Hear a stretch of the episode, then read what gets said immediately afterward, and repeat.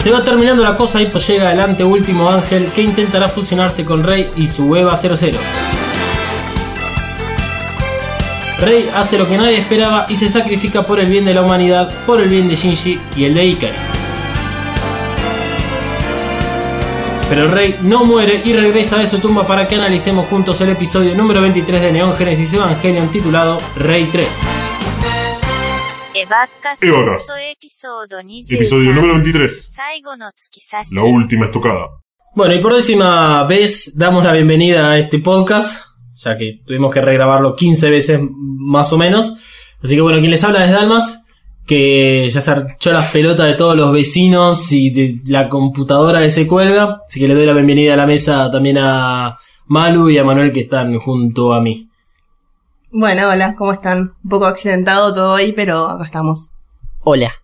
Hoy nos toca, ah, nos toca analizar el episodio número 23. Episodio que desde mi punto de vista considero que es el anteúltimo, ya que el 24 es el último episodio, obviamente, que mantiene la, la estructura original de- del anime. A- a- el anime que venimos viendo desde hace 23 episodios, en el cual eh, tiene mucha animación, están los Eva, están los personajes, hay mucha acción, movimiento.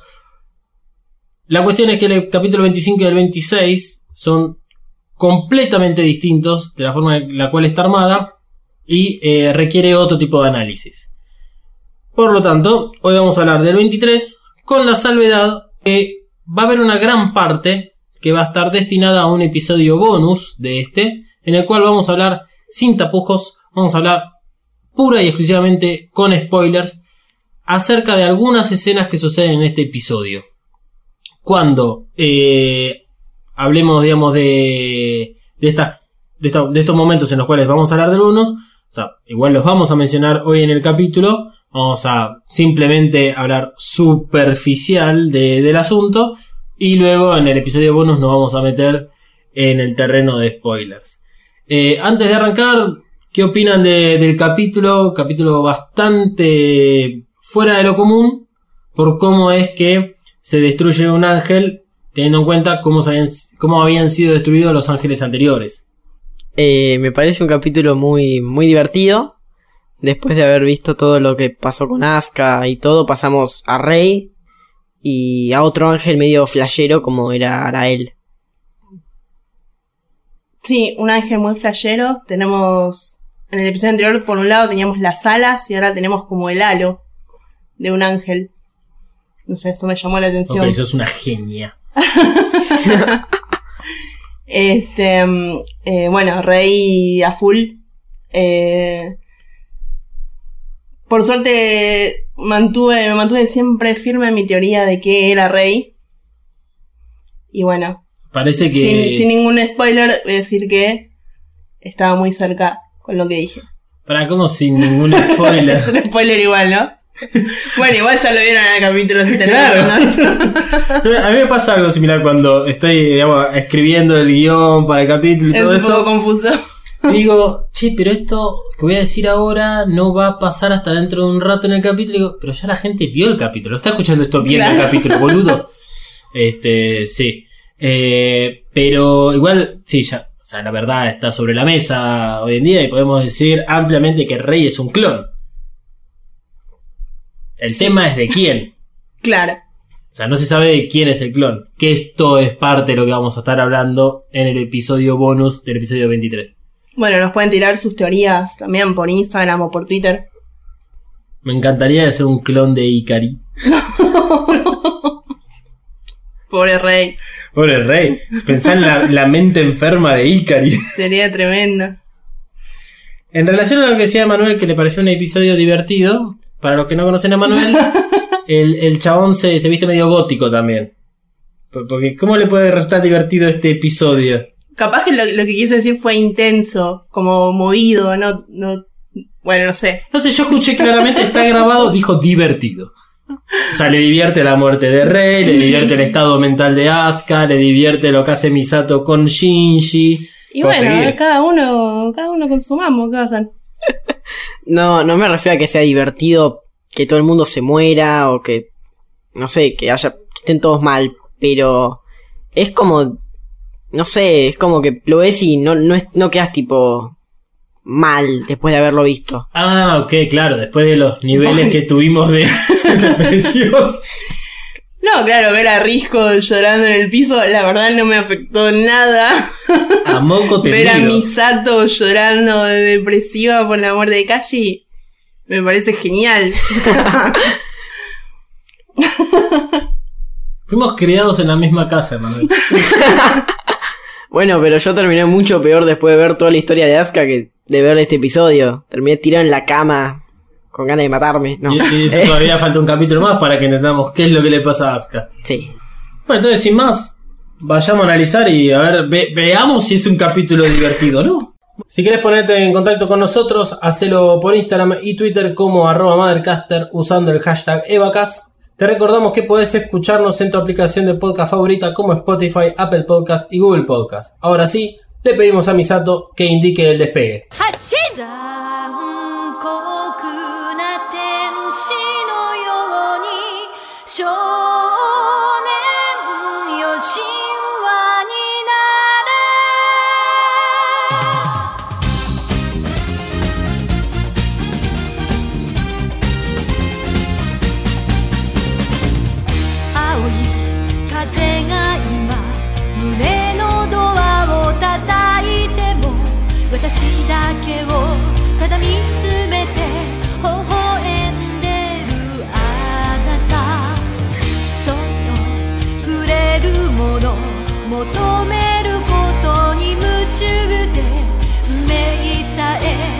知らない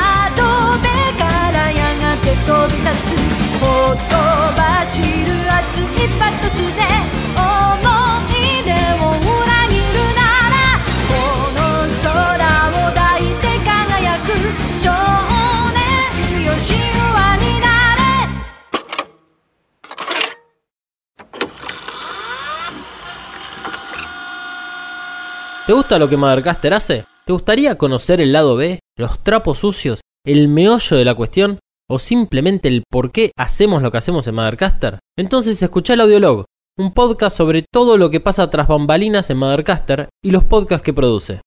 Busca Mothercaster o Audiolog en tu podcatcher favorito. Y ahora sí, fin de esta propaganda, y te dejo que sigas escuchando el siguiente maravilloso podcast.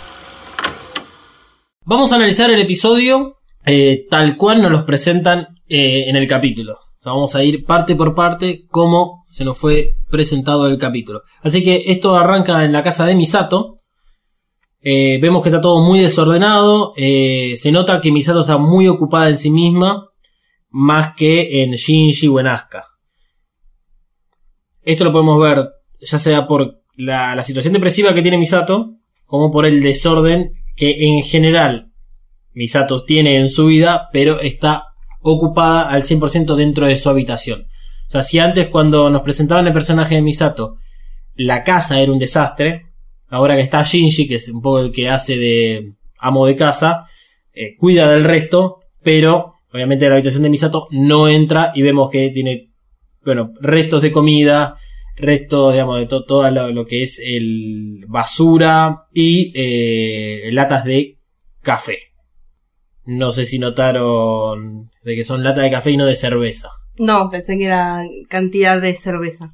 Bueno, desde el episodio en el cual Kashi sí muere, pero esto arranca también eh, desde el principio de ese capítulo. El episodio número 21, que es cuando secuestran a Fuyuski, Kashi es quien eh, termina salvándolo y por eso termina muriendo. Pero el episodio arranca con una escena en la cual está Misato y hay un primer plano hacia la izquierda de una jarra de café, de una cafetera que está haciendo café.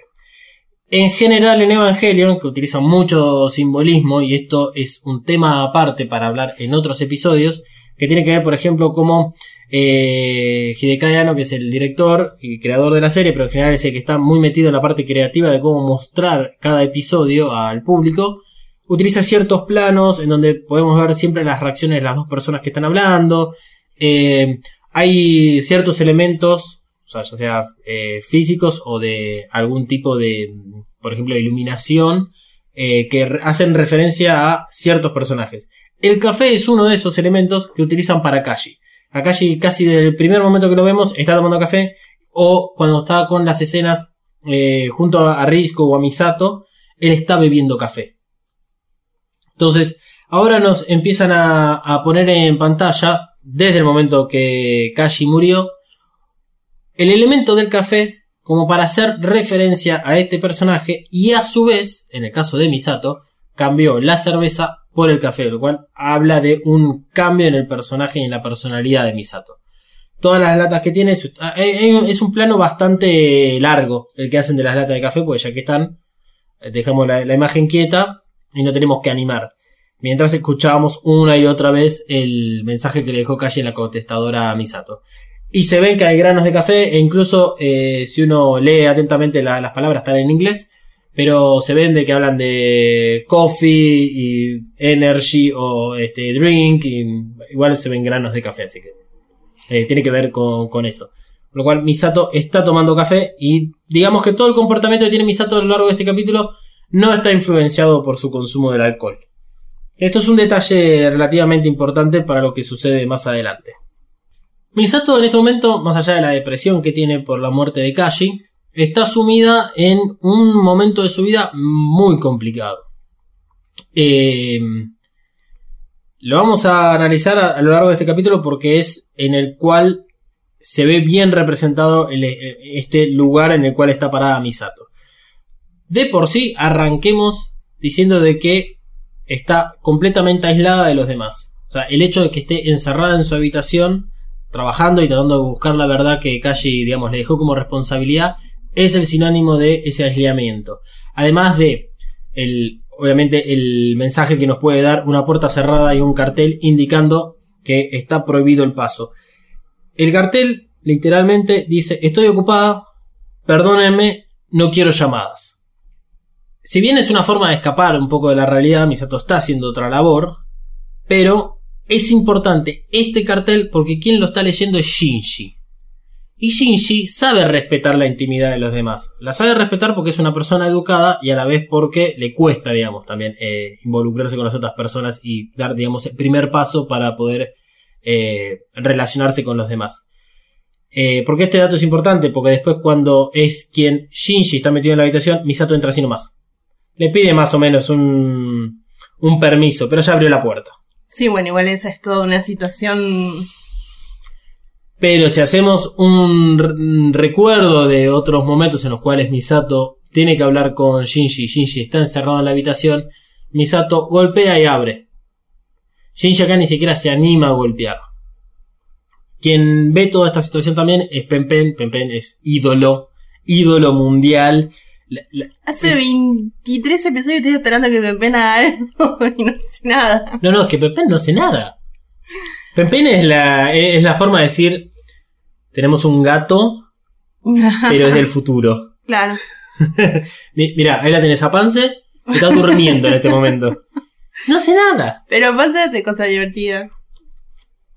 Pen Pen también. A Pen Pen lo envían en un episodio por correo a las termas esas donde se bañan Shinji, Asuka y Misato.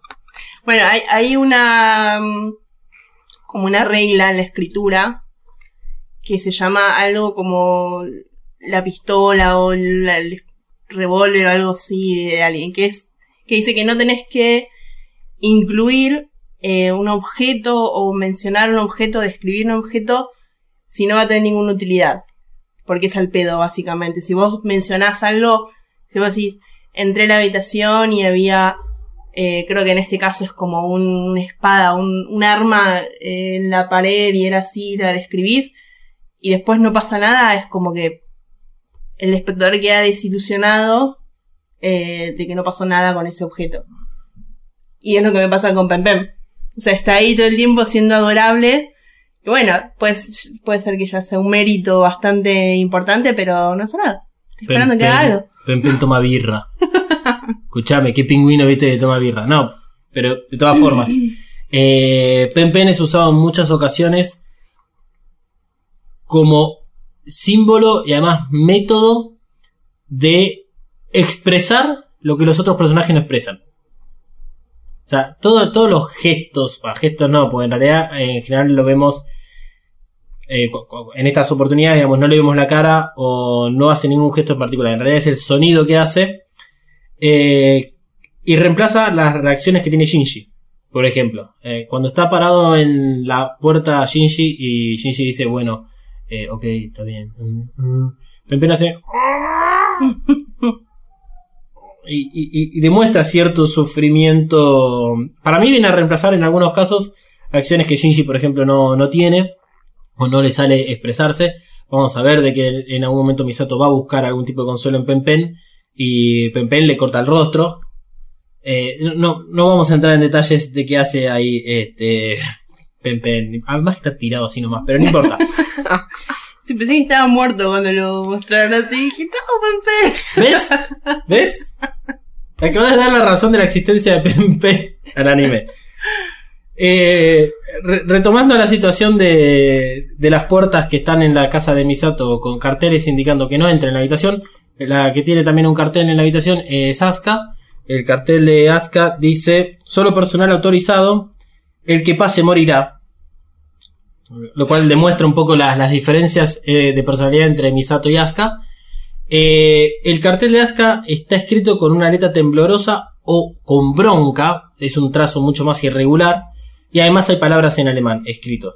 Como para asegurarse que cualquiera que, que aparezca en la casa de Misato pueda entender el mensaje. Mientras que si miramos el cartel de Misato está con mucha más prolejidad. Puede ser de que Asuka no sepa escribir también el- lo que son los kanjis eh, japoneses, entonces están escritos de esa forma. Pero eh, son, fíjense, hasta el mínimo detalle que eh, los creadores de la serie ponen en, en pantalla, incluso cuando están eh, ahorrando costos de producción. Esto de la intimidad lo marcaron en el primer episodio que aparece Asuka, que va a la casa de Misato, en el cual ella se queja de la falta de cerraduras en las puertas y de que cómo es que pueden vivir sin, digamos, el, el temor de que alguien va a entrar y les va como a, a interrumpir esa intimidad que puedan tener adentro. Y eso traído a este episodio es muy importante. Además, no solo Shinji lo respeta, es una cultura japonesa y hay muchas cosas de la cultura japonesa que se van a manifestar en este episodio. Eh, con eso termina, digamos, la, la escena en la casa de Misato y nos vamos a donde está Asuka actualmente, que es en la casa de, de Hikari. Hikari es la delegada de- del curso, es la única amiga que tiene Asuka, que eh, es interesante preguntarse por qué es que tiene una amiga Asuka. Porque teniendo en cuenta cómo es ella y el hecho de que... Eh, bueno, es como todos Asuka en ese, en ese sentido. Creo que eh, Asuka es la persona más relacionada a los seres humanos que existimos hoy en día. No nos vamos a relacionar con alguien que es inferior. O que no cumple ciertas expectativas. Ok, ahora estoy hablando solo. Eh, pero es raro entender un poco de dónde viene la amistad entre Hikari y, y Asuka. Eh, porque no, no es algo que se ha desarrollado en todo el anime. O sea, lo único que, que entendemos es que, bueno, si Asuka se lleva bien con una sola persona en el curso que Hikari. Hasta incluso que hemos visto que se ha acercado, eh, digamos, en, relacionarse con ella, porque le fue un capítulo en el cual le dio un poco de consejo acerca de cómo comportarse con Toshi o cómo era que Toshi estaba comportando con Rey, etc. Bueno, hay una verdadera amistad. La cuestión es que Asuka, bueno, está usando a Hikari para aislarse de todo lo que conoce. Esto es curioso de, de, de entender cómo es la reacción de Asuka ante la situación que le está pasando a Ner si la comparamos con Shinji. Cuando Shinji estaba completamente emperrado en dejar de pilotar el EVA 01 y alejarse de Ner y basta de esta vida, lo cual todo el mundo lo que le decía era que estaba huyendo. Asuka eh, hoy en día está en la misma situación, en la cual el episodio anterior amenazaron que si eh, perdía esta batalla, Él- era como que le iban a despedir y Asuka era consciente de ese riesgo. Nerv nunca iba a despedir a Asuka. No tienen piloto quien pueda eh, manejar la, la unidad 02 por ahora. Es como que Asuka en sí se va a despedir sola porque si pierde la sincronización ya no sirve para nada. Sí, eso es cierto. A lo que iba, y además de que ella sabe que si pierde la sincronización no sirve para nada, sigue estando cerca de Nerv. Ella no se quiere ir, no se va. Esta es la diferencia entre Shinji y Asuka. Shinji decidió dejar todo e irse. Yo respeto su decisión. También respeto la de Asuka, que es me quedo. O sea, siempre y cuando no me llegue el telegrama, este, me quedo. Pero se queda en un lugar en el cual ella se va a sentir segura, entre comillas, porque lo que no soporta Asuka en este momento es a Misato, a Shinji y a Rei. Eh, no es que no soporte todo lo relacionado a Nerv, sino es que tiene un gran conflicto con estas tres personas. Eh, eh, o sea, específicamente hablando, lo tiene con estas tres personas. Y eh, hoy, en este episodio, también lo vamos a ver realmente. Y Asuka se va a dar cuenta de eso muy rápidamente. Después va, obviamente va a tener conflicto absolutamente con todo Nerv. Después de lo que sucede en este episodio. Eh, lo interesante de lo que nos muestra en, esta escena de Asuka en la habitación de Hikari es qué es lo que está haciendo ella. Ella está aislándose no solo por estar en otra casa con otra gente, sino que lo único que hace es jugar a los videojuegos. Los videojuegos es una gran forma de aislarse de la realidad porque uno cree que puede tener el control de algo que está sucediendo en otro lado y además son muy abstrayentes. Y particularmente, si bien no vemos los juegos que está jugando, cuando uno juega un videojuego, lo que hace es ponerse como en modo Dios y sentirse muy, muy, pero muy bien el hecho de que pueda manejar a un personaje en particular, a uno o varios, dependiendo del juego digamos que esté jugando, y la satisfacción de jugar, el hecho de poder completar eh, acciones, completar cosas, eh, tener objetivos y ganar y cumplirlos. Si, por ejemplo, eh, Asuka estuviese jugando a un juego del, estilo, qué sé yo, GTA, y probablemente estaría matando a todas las personas de, de, de- de ahí del, del escenario, ya sea el San Andrés o sea el Vice City. Estaría haciendo eso, porque estaría como sacando la bronca de todo lo que no pudo hacer en la realidad. Por lo tanto, ella, que compite contra una muñeca, de acuerdo a la relación que tenía con la madre, que trata a su Evangelion como una muñeca, está actuando de la misma forma. Está jugando con muñecas, solo que es a través de videojuegos, para poder sentirse en control una vez más. De todas formas, Asuka sabe de que eso es- una realidad ficticia, no es real. Y bueno, eventualmente se cansa y se van a dormir. Cuando habla con Hikari, es muy graciosa la, la expresión que tiene Hikari en, en la cara, porque parecería como que Asuka no le estuvo hablando durante todo el tiempo que Hikari estuvo sentada esperando que Asuka haga algo. Y es como que Hikari esperaba que tal vez le diga algo de lo que le esté sucediendo. Porque hasta ese momento como que Hikari no, no, no sabe mucho cómo reaccionar. Y se, lo ve claramente, no sabe cómo reaccionar. Así que bueno, van a la cama, Asuka se pone en una posición fetal. eh, se puede incluso eso analizar como una regresión a cierta edad. eh, el hecho que esté de espaldas a Hikari.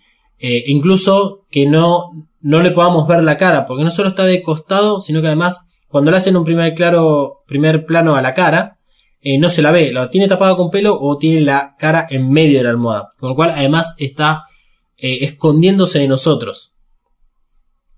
Y bueno, eso claramente es lo que habla de, toda la situación de Asuka, de, de- lo mal que está. Sin embargo, lo que intenta hacer en ese momento Asuka es tratar de, encontrar cachito de redención y tratar de conectarse un poquitito con otra persona que la está hospedando. Y eh, le pide perdón a Hikari por toda la situación que, que está pasando. Asuka le dice, bueno, perdón, te estoy molestando. Y Hika le dice, no, no, pero con el tono que uno dice, Mm, sí me estás molestando en realidad, pero está todo bien, te banco porque sé cómo estás. Pero es un pan de Dios, Hikari. Sí, es un pan de Dios que no sabe elegir chicos ni amigas. Bueno, same. Sí, sí, obvio. Eh, lo interesante de eso que dice Hikari es que A ver, imagínate que, eh, yo, no, no voy a poner términos de mejores amigos, porque cada uno tiene sus, sus amigos catalogados y tiene diferentes comportamientos con, con los amigos. Y la mayoría de las personas tenemos hermanos, hermanas o algún familiar que queramos mucho. Imagínate si un familiar tuyo te dice eso. Está depresivo y todo, y, todas las, las, la- las sensaciones que tiene Asuka en este momento. Uno no se queda solamente en, bueno, pero vos quisiste hacer todo lo que podías y la verdad es que no me estás molestando. No, va, lo agarrás, lo abrazás, che, no, tranquilo, si sos mayor de edad vamos a tomar una birra, hablamos, qué sé yo, de cualquier cosa, nos vamos a algún lado en todo caso, o, sé, nos empepamos y que salga, que sea lo que Dios quiera. Sí, bueno, no es, no es fácil siendo adolescente y japonés. Nada es fácil siendo adolescente. Eh, eso tiene que ver con la cultura japonesa y también tiene que ver con cómo incluso Hikari se siente con, con Asuka. Eh, por más de que sean las mejores amigas, y hace lo que puede. Hikari hace lo que puede. Asuka cierra ese momento eh, diciendo que ella no ganó con el Eva. Y la palabra ganó está muy bien puesta ahí, porque es lo que Asuka siempre sintió estando arriba del Evangelion. Ella quiere ganar, quiere triunfar. Y lo que nos ha demostrado hasta este momento Evangelion es que no se trata de ganar una batalla, se trata de ir muchísimo más allá a niveles insospechados, por lo menos hasta ahora. Y creo que con lo que vimos en este capítulo es imposible saber qué es lo que viene de acá en adelante. Eh, por lo tanto, Asuka lo que está buscando es consuelo, es redención, y ella solamente de una forma lo va a conseguir. Y es por eso que se sigue quedando en NER. Porque la única forma en que ella logra esa redención es montando su Eva y triunfando y encontrando una victoria con el Eva 02. Pero a la vez cuando ella se sube, o sea, ella eh, cuando está con Hikari le dice, bueno, ya no me importa nada. Eh, no sé si se referirá a su vida, a Nerv, a todo. Eh, cuando están, cuando sube a Eva es como que también está súper resignada, que medio que sabe que no va a pasar nada. Como que dice, bueno, sí, ¿para qué voy a salir? Y si igual van a mandar a otro a cubrirme, encima tengo que salir de backup. Ya está como totalmente resignada. Bueno, todo eso es la parte superficial que está. Es todo lo que está en la superficie de este momento de Asuka. O sea, si Asuka está sumida en un pozo depresivo, es todo lo que la rodea en este momento es eso.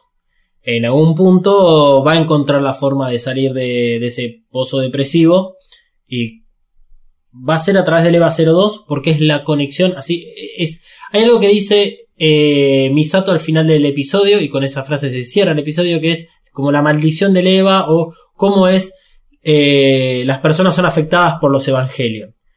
La forma de Rey de conectarse con el mundo es a través del EVA 00. La forma de Shinji de conectarse con los demás también es a través del EVA 01. A Asuka le pasa lo mismo. Es ella siendo piloto de la unidad 02 la única forma en la cual puede mostrar lo genia que es, lo habilidosa que es y la persona que es. Entonces, lo, lo único que le queda para poder cerrar este arco narrativo es haciéndolo a través del Evangelio 02. ¿Cómo va a llegar a eso? No lo sabemos. Porque está muy negada. Está muy negada toda la situación. Que eso es lo que plantea este episodio. Y el episodio que viene, ella va a seguir en su pozo depresivo. Porque ya, ya vamos a hablar.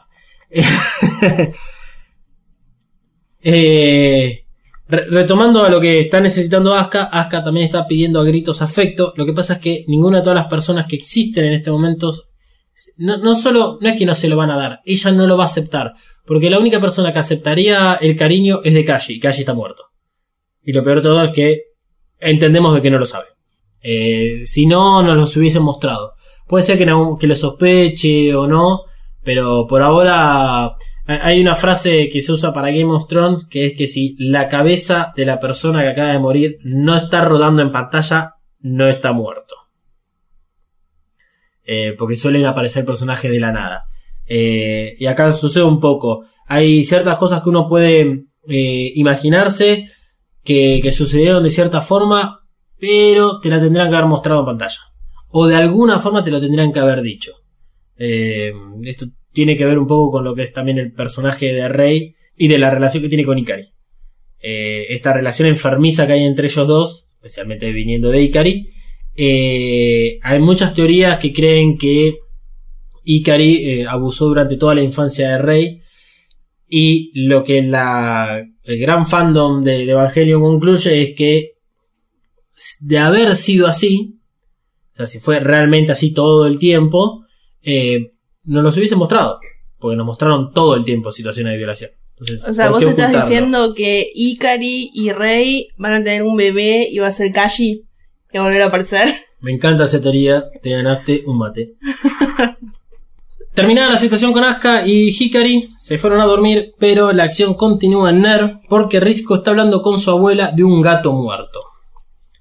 Abro la mesa y... ¿qué, qué- te pregunto vos más que nada, que sos la que no, no, no viste Evangelion, vos también quiero escuchar la opinión. Eh, ¿Por qué nos ponen esta escena? Eh, no sé para qué, entiendo que le están avisando a Risco que murió Kashi. Yo creo que es para jugar con nuestra cabeza, más o menos. Es como. Cuando uno lo piensa y dice, le están diciendo que murió Kashi, pero después. ¿Y si de verdad murió un gato?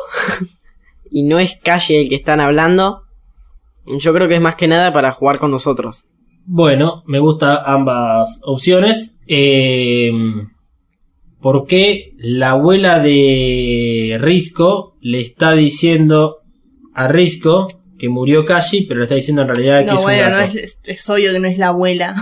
Está hablando por si la están escuchando. Ok, Por eso y- dice, yo te voy a llamar la próxima vez. O sea, son todas cosas que... Esto es... Toda la conversación es súper sospechosa. Yo sospecharía más de esa conversación de, de que si está diciendo realmente algún secreto. O sea, sería menos evidente. Pero a ver, sabemos que Risco es una cat lady. eh, le gustan los gatitos. eh, Misato en el episodio anterior le tira, digamos, le devuelve una bronca que, que tenía encima acerca de que estaba rodeada de gatos. Es raro que diga que, que, que tiene que ir a ver la tumba de la madre y eso. ¿Por qué dice eso también? En todo caso, si Risco le están informando que Kashi está muerto, eh, hay algo que se nos escapó de Risco en todo esto. Es. ¿Es un agente?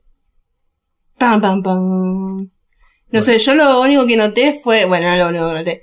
Lo, algo que noté es que no tenía una taza de Nerf. Tenía una taza de otra cosa. Está muy bien, es cierto, tiene otra, otra taza. ¿Y qué está tomando? Eh, no, ni idea. Eh, está tomando café porque ¿Café? tiene una cafetera a la izquierda. Ah, sí, la escena apunta a Kashi. Eh, es- o sea, sus, sus teorías son acertadas. A ver, esto no está comprobado por nadie. O sea, no- cuando hablamos de que no está comprobado por nadie, no está comprobado por nadie de lo que son los creadores de Evangelion. O sea, no hubo nadie, no hay un departamento de Evangelion que dicen vamos a aceptar o no las teorías falopas de los fans. Eh, pero sí, todo apunta a que Risco se está enterando de que Kashi está muerto por la abuela y que la abuela podría llegar a ser la vieja que Kashi se encuentra cuando eh, está averiguando sobre la asociación Marduk. Es una vieja que está con gatos y cuando Kashi le da el regalo a Risco, Risco reconoce rápidamente dónde estuvo porque sabe un poco de esto y daría todo a entender que Risco es también un agente en particular. Recordemos que Kashi era un triple agente. De las Fuerzas Armadas de Japón, de Cele y de mm, este NERV, obviamente.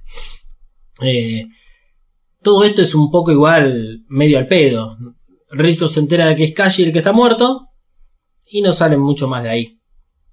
Lo que le termina vendiendo un poco es que es una persona, Risco, que si realmente tiene estos gatos, Risco no sale nunca de, de NERV. Entonces, qué, qué mala madre de gato que es.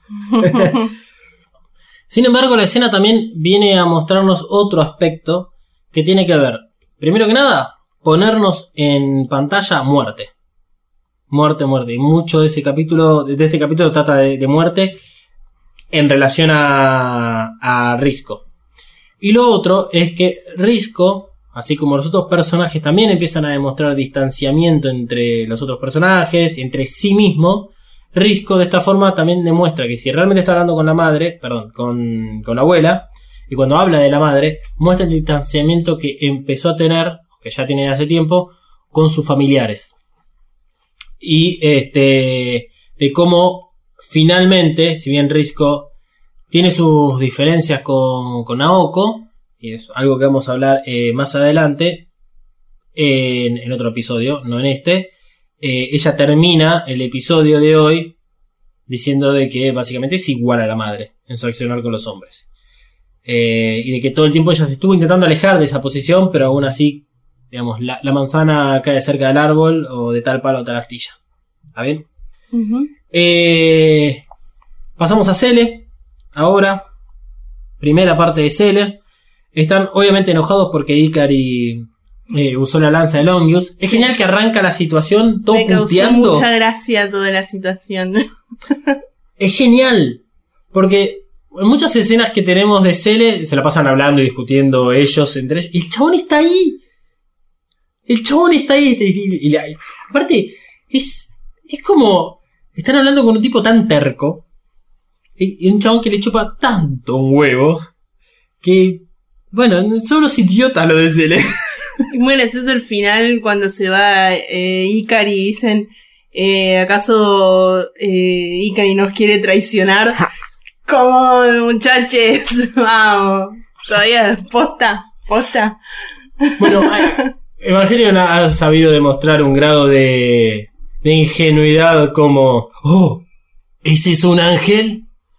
Chan, chan, chan, chan, chan. ¿Maggie? Patrón azul. ¡Es un ángel! Entonces, y bueno, si en algunas cosas, digamos, son medio boluditos. Eh, cuestión es que la reunión con Cele termina porque llega un ángel y se hace el importante, eh, Ikari.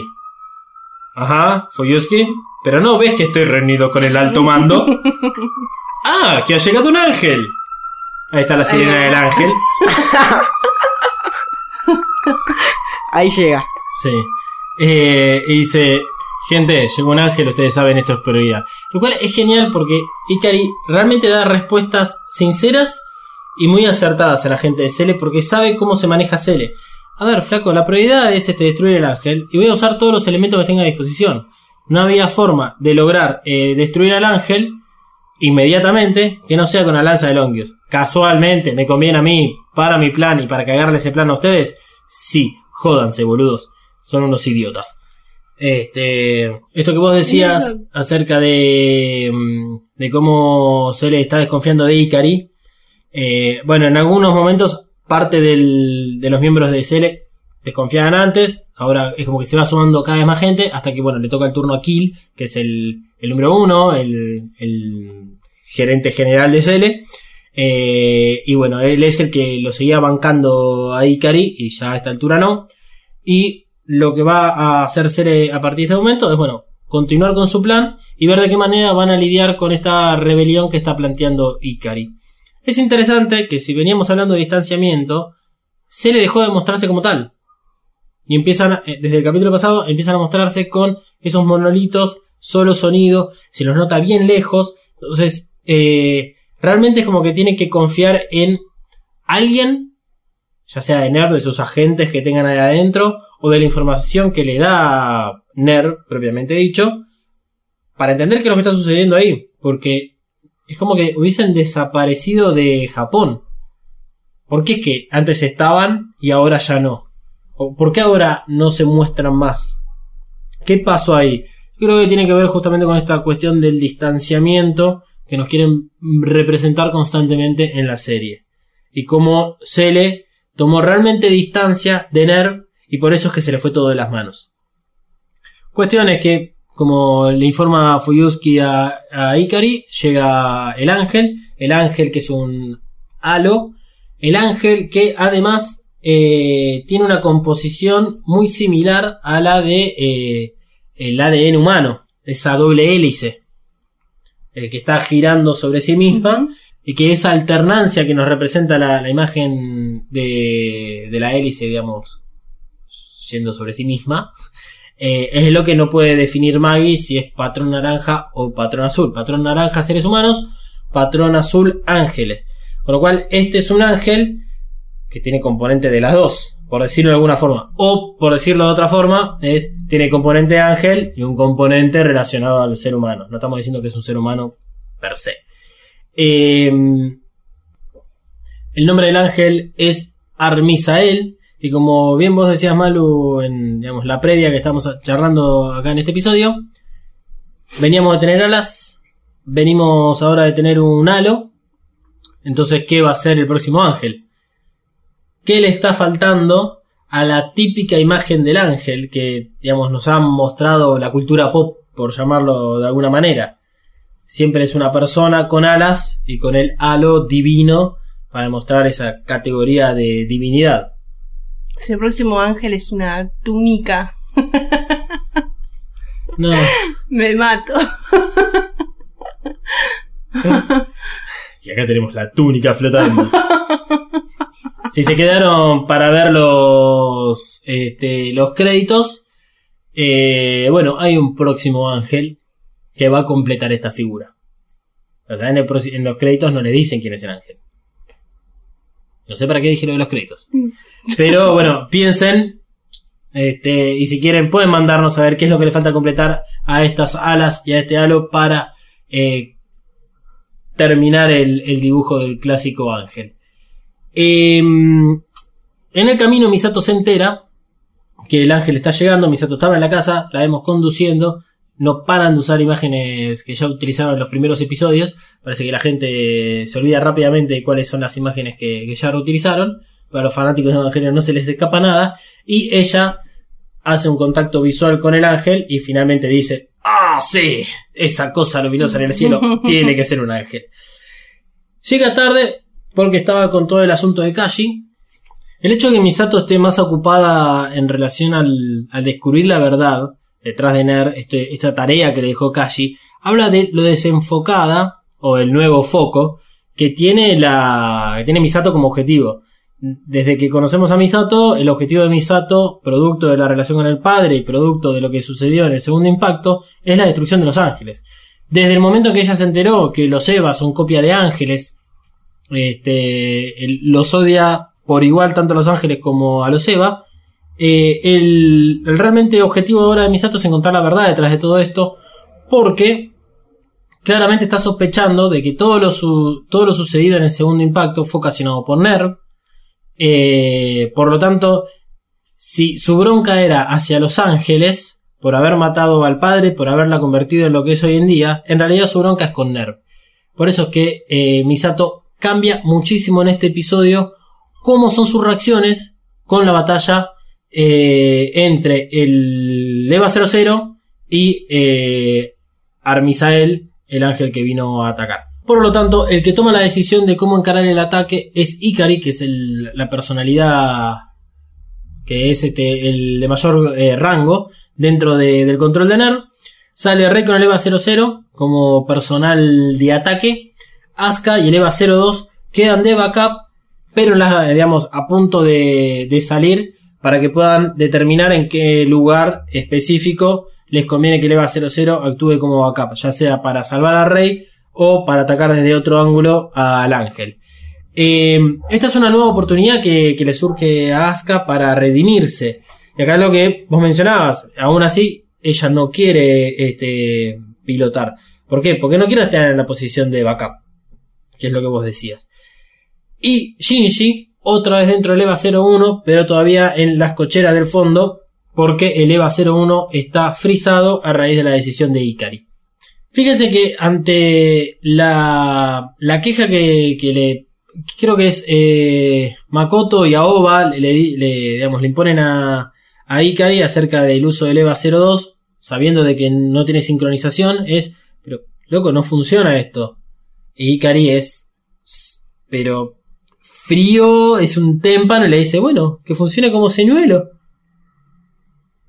Que es lo que pasó en el capítulo anterior y por qué es que eh, Asuka tuvo tanto contacto con el ángel eh, durante tanto tiempo que le dio todo el, eh, tiempo, sigamos diciendo tiempo, eh, para buscar la, la lanza. La realidad es que dentro de los planes que, que tiene Ikari, lo único que necesita para completarlo es al EVA 01 y a Rey con el EVA 00. Entonces, le va a dar más prioridad siempre a Rey al EVA 01. Rey está dispuesto a todo, y eh, entiende bien la responsabilidad que tiene en este momento. Es, es, digamos, el momento en el cual ella creo que nunca quiso estar, pero que si sos un jugador que siempre estuvo de suplente, finalmente sos titular y eso digamos, eh, debe ser algo lindo. Por más de que eh, tal vez no haya sido mérito propio por las habilidades de, ella, porque es la que peor tiene sincronización con, su Evangelion. Su Evangelion es el peor de todos. Pero bueno, el mérito termina siendo de ella, a pesar de que Asuka haya sido echada y a Shinji también. Eh, echada de la batalla. Este, lo interesante de todo esto es que eh, Rey está tan enfocada entiende tan bien la situación de que ve venir el ataque del ángel. Cuando el ángel cambia de forma y se convierte en ese gran pene gigante luminoso que inmediatamente atraviesa el AT Field de, de Rey y penetra más o menos en lo que se podría decir el útero de, del EVA 00. Eh, cuando antes decía de que nos muestran todo el tiempo escenas de violación, esta es otra, un poco más literal que la que vimos con Asuka, por ejemplo. Sí, más explícita. Gracias, explícita. Eh, Incluso se ve en un momento como que el- le crece la panza y todo, es todo muy raro. Sí, mientras está siendo penetrada el ángel, el, el- el Eva, eh, en una de las pantallas que muestra eh, Maggie, ahí en lo que es el control, dice penetrando, penetrando, penetró, penetró esto, penetrando otra vez. Es, o sea, es realmente explícito la penetración del el ángel al Eva. Nuevamente vemos que por la zona donde penetra es por donde se tendría que estar el órgano S2. Otra referencia que el órgano S2 es un útero. Claro. Nue- nuevamente otra referencia. Eso mismo, que bueno, es lo que. eh, que igual el órgano C2 se asimila mucho al núcleo que tiene el EVA. Sí, después al final hay una generación de órganos S2, pero de- viene por otra cosa. También. Eh, eso que se le hincha, que decía Maru, que parece como embarazada, Sí, es sí. parte de lo que está en el útero. El, perdón, en el núcleo, El núcleo. que es también equivalente a, a útero. Otro sinónimo de, digamos, esta penetración es cómo Rey lo manifiesta. Eh, cuando Asuka es mentalmente invadida por el ángel, empieza los gritos. Es como que le están intentando. Es como un método de tortura en todo el cerebro.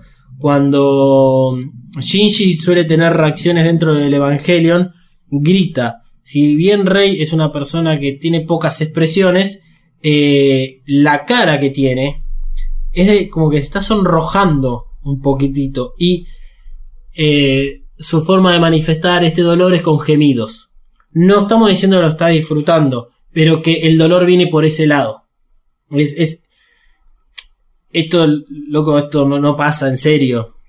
Eso, es un anime, entonces nos tienen que dar ciertos elementos para que entendamos de qué se trata esta violación.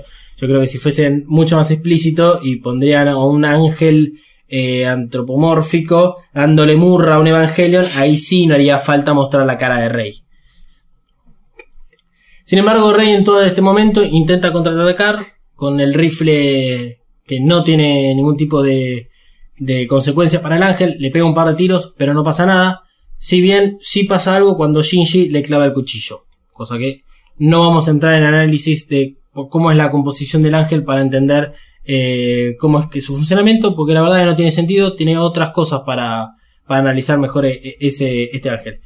Em, por lo tanto, ante la biofusión que Risco menciona que está pasando entre el ángel y el Eva, mandan a Asuka en, búsqueda de, ayudar a Rey. Ah, no puede moverse, el Eva 02 es un riesgo, por lo tanto lo vuelven a, meter. Y fíjense que en esa imagen el ángel no se percata de que Asuka está ahí.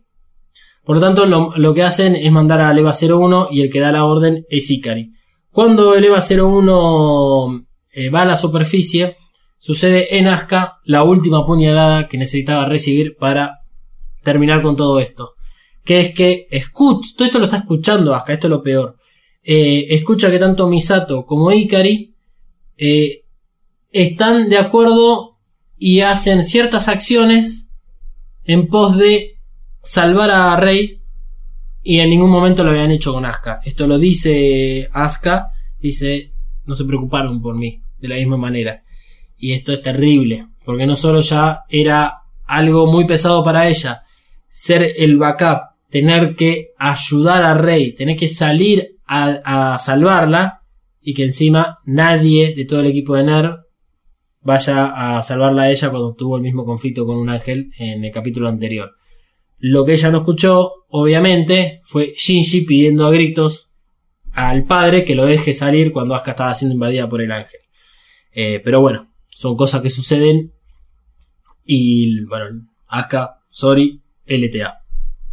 Eh, te recabió. Te la jugaron, te jugaron mal. Eh, cuestión es que una vez que el ángel detecta al EVA 01, porque el EVA 01 activa el AT Field, lo va a atacar. Y para el momento en el cual el ángel ataca a Shinji, ya está fusionado más de un 5% eh, con el EVA 00. Y ahí es cuando nos metemos dentro de la cabeza de Rey por primera vez. Bueno, en realidad por segunda vez, eh, pues ya nos hemos metido cuando ella hizo una prueba de sincronización con el EVA 01, pero ahora en realidad es la primera vez que es a través de un ángel.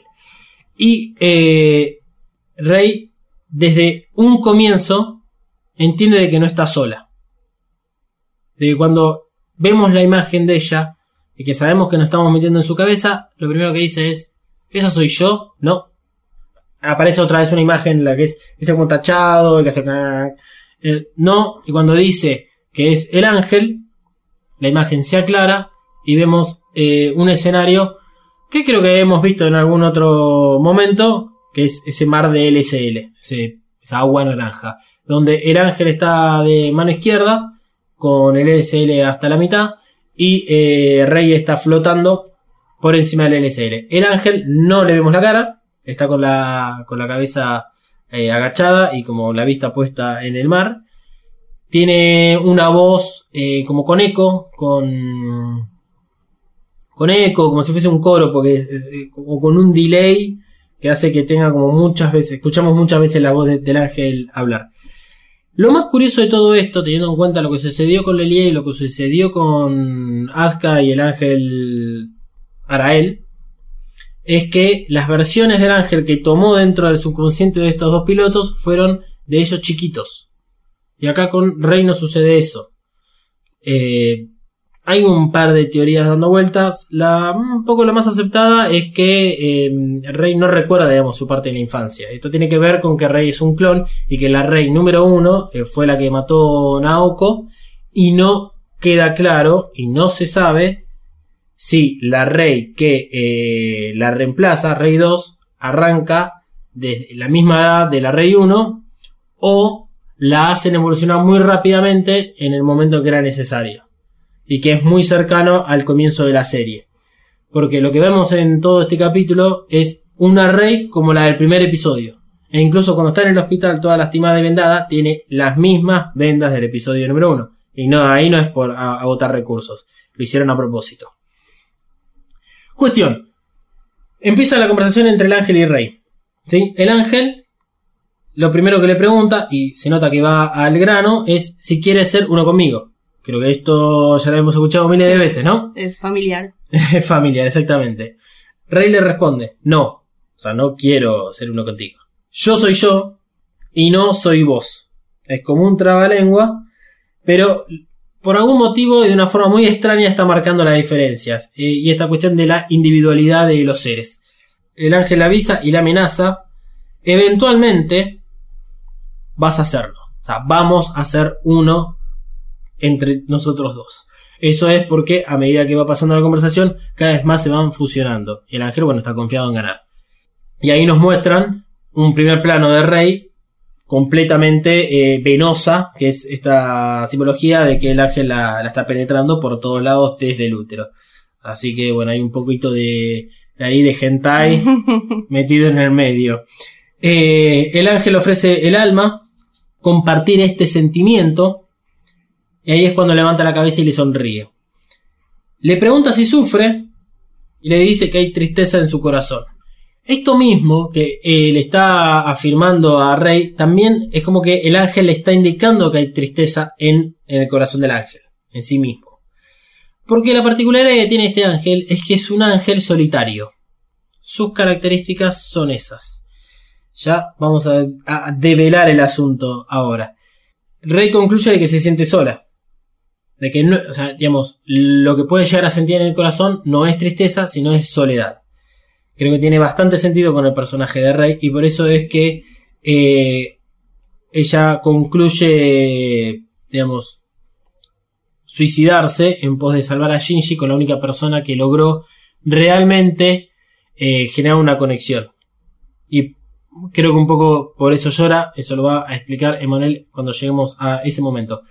Eh, entonces el ángel, que es otro de los ángeles que intenta entender a la humanidad, le pregunta, ¿soledad? ¿Es eso realmente lo que sentís? Si ustedes son muchos, lo cual habla de la individualidad de los ángeles. ¿Sí? Los ángeles van apareciendo uno a uno a uno. Filosóficamente termina diciendo, bueno, está bien, ustedes son muchos, pero aún así están solos. Eso se puede representar físicamente, en lo cual que cada uno de todos nosotros tenemos un cuerpo aparte y separado de los demás. Y esto habla muchísimo de, de la lógica detrás de Evangelion.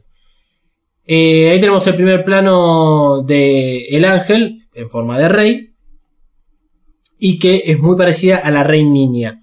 ¿Por qué ponen esto? Es como una, encima una sonrisa macabra que, que, que tiene, la verdad que no, no es este, nada linda esa, esa imagen. Eh, y termina concluyendo que, bueno, lo que vos sentís es tristeza en tu corazón, producto de la soledad. Ahí es cuando Rey llora por primera vez en toda su vida, ¿sí? Entiende lo de la soledad de aquella, de aquella pequeña muchacha eh, robot que, bueno, nos ha evolucionado a este momento. ¿Cuál es la razón por la cual llora Rey? Eh, principalmente porque en ese momento, digamos que Rey lo que está haciendo es madurar, por llamarlo de alguna manera, eh, porque dejó de sentir dolor físico, que es lo que digamos que peleando contra Ramiel eh, sentía dolor físico, o sea, siempre era un dolor físico, tomaba medicinas, y por primera vez el dolor es dentro de ella, es un dolor íntimo. Claro. Entonces, esto de la soledad y que el ángel le diga, vos estás sola. Y el rey por fin lo entiende y ahí es como que llora porque claramente se da cuenta de lo que tiene que hacer para salvar a la única persona con la que pudo congeniar. Qué jodido eso, porque, o sea, estás desapareciendo. Este, es, este- es duro. es duro. Bueno, mientras todo esto ocurre, y, y Rey eh, internamente se da cuenta de esto, la sincronización del ángel con el EVA 00 ha alcanzado niveles ya difíciles de volver hacia atrás. Y de la espalda, como si fuesen alas, brota una gran masa marrón que va hacia el cielo, que la imagen es muy rápida, sin embargo se logra ver hacia el final de, de esa secuencia de imágenes que lo que brota de la espalda son los 15 ángeles anteriores. ¿Lo viste? ¿Sí? Sí, yo lo vi. ¿Lo viste? No. Son los 15 ángeles anteriores. Este ángel se siente solo porque, digamos, eh, es como que extraña a sus hermanos y además tiene la habilidad de poder regenerarlos. No quiere decir que sea como la madre. Eh, ese es, digamos, Adán. Adán es el padre de los ángeles, la madre de los ángeles. Digo, padre, madre. Algunos dicen madre, dicen padre. No tiene, digamos, no, no se le pone un género en particular a Adán. Es más, el nombre Adán está dado por los seres humanos, eh, no por la propia especie que son los ángeles. Pero digamos, El lenguaje inclusivo sería sadre. eh, este ángel tiene esa capacidad de como de volver a traer a los seres perdidos. Lo que no queda en claro es que si sí o sí necesita de fusionarse por algún motivo con un Evangelion.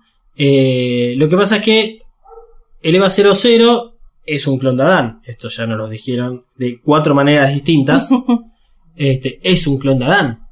Entonces, tal vez al, al hecho de el ángel poder estar en contacto con su sadre, eh, pueda generar lo- los seis, los, los 15 ángeles anteriores ya destruidos.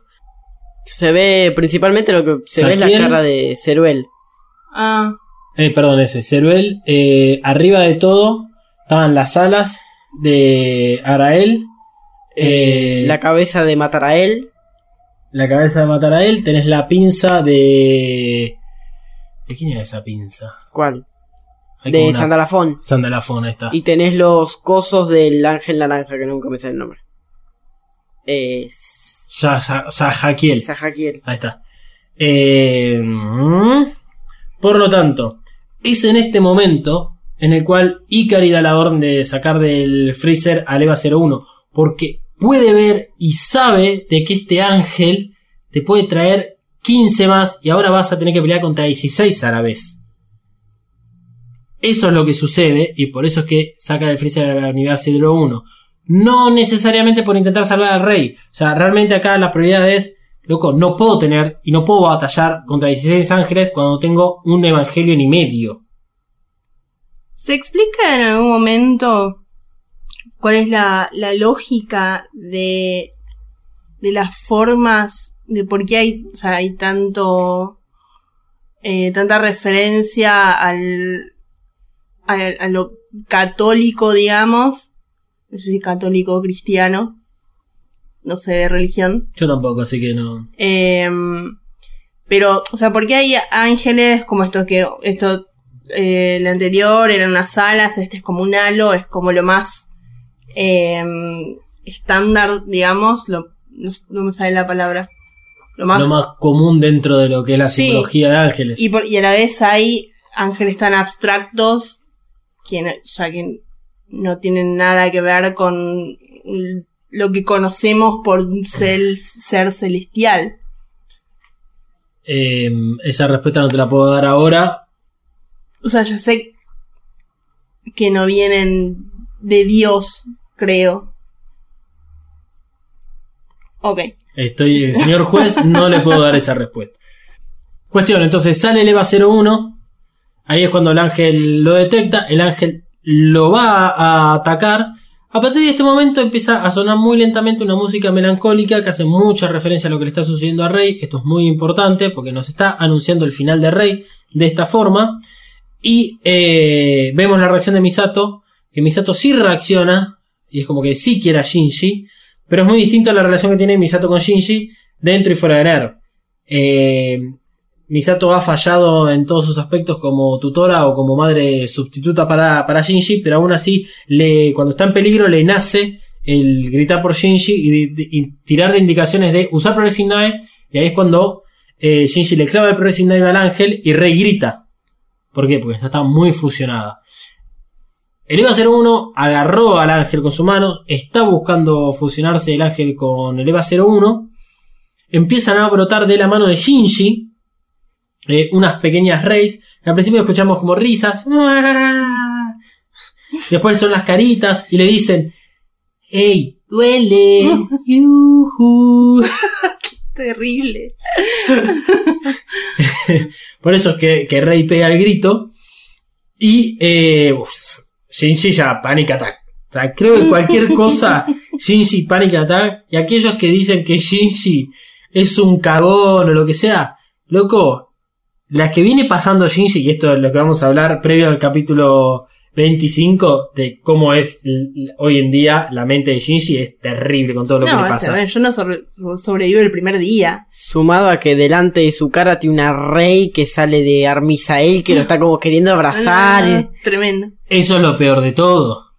Tiene una Eh. rey ahí blanca. ¡Hola! el, el ángel, digamos, toma la forma de rey, se le presenta a, a Ikari, esto lo habíamos visto con Eliel, eh, no, con Eliel no, con... Lo habíamos visto cuando él estaba... No, con Eliel o cuando él estaba dentro del EVA 01 fusionado, digamos, más del 400%, que este se les presenta de diferentes formas a Shinji, eh, la forma, digamos, de aceptar ser uno con otro. Y Armisael intenta hacer esto mismo, quiere fusionarse con Shinji y utiliza la, digamos, la, la- la forma de rey para que Shinji se crea de que, ah, es rey. Entonces sí lo voy a aceptar. Vos que estabas hablando de este tema de la música, eh, que aparece en el minuto 10, 21 segundos. Ok. eh, la música es Thanatos, que Thanatos es el dios griego de la muerte. Oh, bien, bien, bien. Que Buen dato. a partir de ese minuto no va a volver a sonar hasta el minuto 21-17 que es cuando Ritsuko activa el, el tema de la de matar a las Reyes, a los, Ah, sí. a los Vessels, y mientras tanto la única música que vas a escuchar en el medio va a ser la música que está escuchando Shinji. Ah, O sea que desde que empieza Thanatos no vas a escuchar otra música, eh, digamos, para contextualizar al momento. wow, wow. Eh, él vive en una casa de locos. Un loquero. Ahí encerrado, viendo Evangelion una y otra vez, contando minutos y segundos. ¡Ah! Queda, clarísimo. Sí. Sí, sí, espero que nunca uses un arma porque vamos a terminar todos muertos. Eh, cuestión es que cuando Rey se da cuenta de lo que está sucediendo con Shinji, toma cartas en el asunto. Y es en ese entonces donde ella entiende, y lo dice en voz alta, es, ah, o sea que esto es lo que quiero, que en realidad Armisael está queriendo decir que vos querés unirte con Shinji. Como que internamente Arm- Armisael, al haber este, penetrado en el subconsciente de, de Rey y haberle dicho esto de que está triste, de que porque está triste porque está sola, y, y el entendimiento de Rey de qué es la soledad, Armisael es como que entiende de que en realidad ella lo que quiere es fusionarse con el EVA 01 y con Shinji. Y Rey dice, no, no es eso. Y eso está justificado con la última imagen que ve Rey cuando se suicida. La última imagen que ve Rey cuando se suicida es Ikari. Rey 2 tiene una profunda relación con Ikari y eso lo vemos desde el momento en el cual guarda los anteojos con mucho cuidado y es como que se vuelve un poco violenta con Shinji cuando Shinji los tiene puestos. Eh, ese es como el significado que tiene Rey 2 con los anteojos y con Ikari. Y el Ikari que vemos es un Ikari sin anteojos. Hay muchos. eh, mucha de la simbología que se utiliza en Evangelion es representar a la ropa o ciertos accesorios como demostraciones físicas del AT field de cada ser humano. Sabemos que los seres humanos pueden generar el propio field. Lo confirma Rey en este momento diciendo de que si ella se eyecta, el field va a desaparecer y por lo tanto lo que hizo que fue encerrar al ángel eh, dentro del EVA 01, dentro suyo, va a liberarlo. Entonces, eh, esa imagen que ve es como que ve a un Ikari eh, idealizado por, por Rey y no al Ikari hijo de puta que es. Eh, Creo que en, los episodios al principio yo había manifestado de que la teoría de que los anteojos de Ikari son los representantes del Field. Y acá, digamos, un poco lo venimos a justificar de, de esa manera. Este. Rey sí leyó el manual de Leva 00, sabe cómo detonarlo. Y finalmente lo hace. Cuando lo hace, curiosamente no vemos la reacción de Ikari. Que esto es lo maravilloso. Sí vemos la de, la de Shinji, que Shinji está impactado. Shinji no entiende nada. Vemos a Misato, Misato sí se pone mal. Y acá vemos otra reacción de Misato que no esperábamos. Que es que Misato sí se siente mal por lo que está sucediendo a Rey. Pero no solo por eso, sino además de que es él, a esta altura, teniendo en cuenta eh, los últimos ángeles, que Misato no está más eh, como responsable de eliminar al ángel. Por eso es que hablábamos de eh, un, un desenfoque en Misato. Misato, en los últimos ángeles que aparecieron, no tuvo ningún tipo de incidencia. Eh, relegó su cargo de, de, digamos, ser la, la comandante, la comandante no, la, ella es general, no, comandante, bueno, Teniente primera. teniente primera, creo decir. Eh, de- dejó de lado, digamos, lo que es la posición de ella en NER en pos de Los Ángeles. Eh, solo reaccionó cuando Shinji estaba en peligro.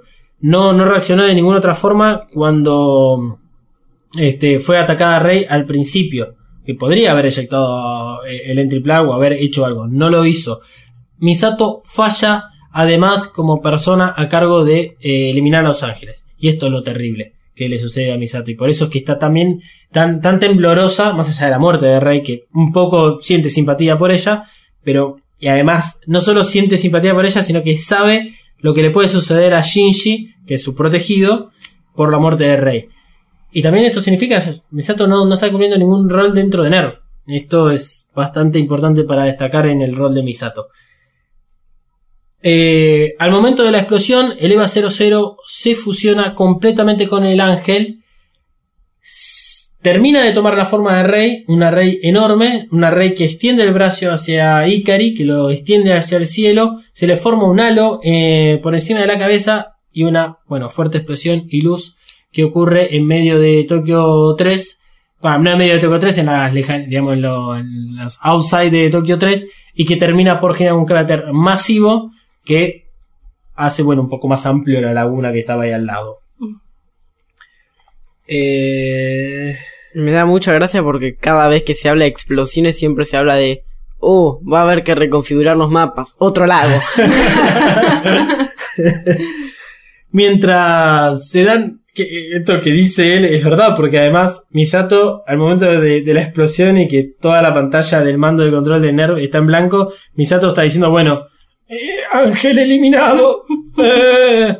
y eh, bueno, Misato dice, pregunta si el, si el entry plug fue eyectado. Eh, Maya le dice de que no, no hubo señales de, de eyección del entry plug.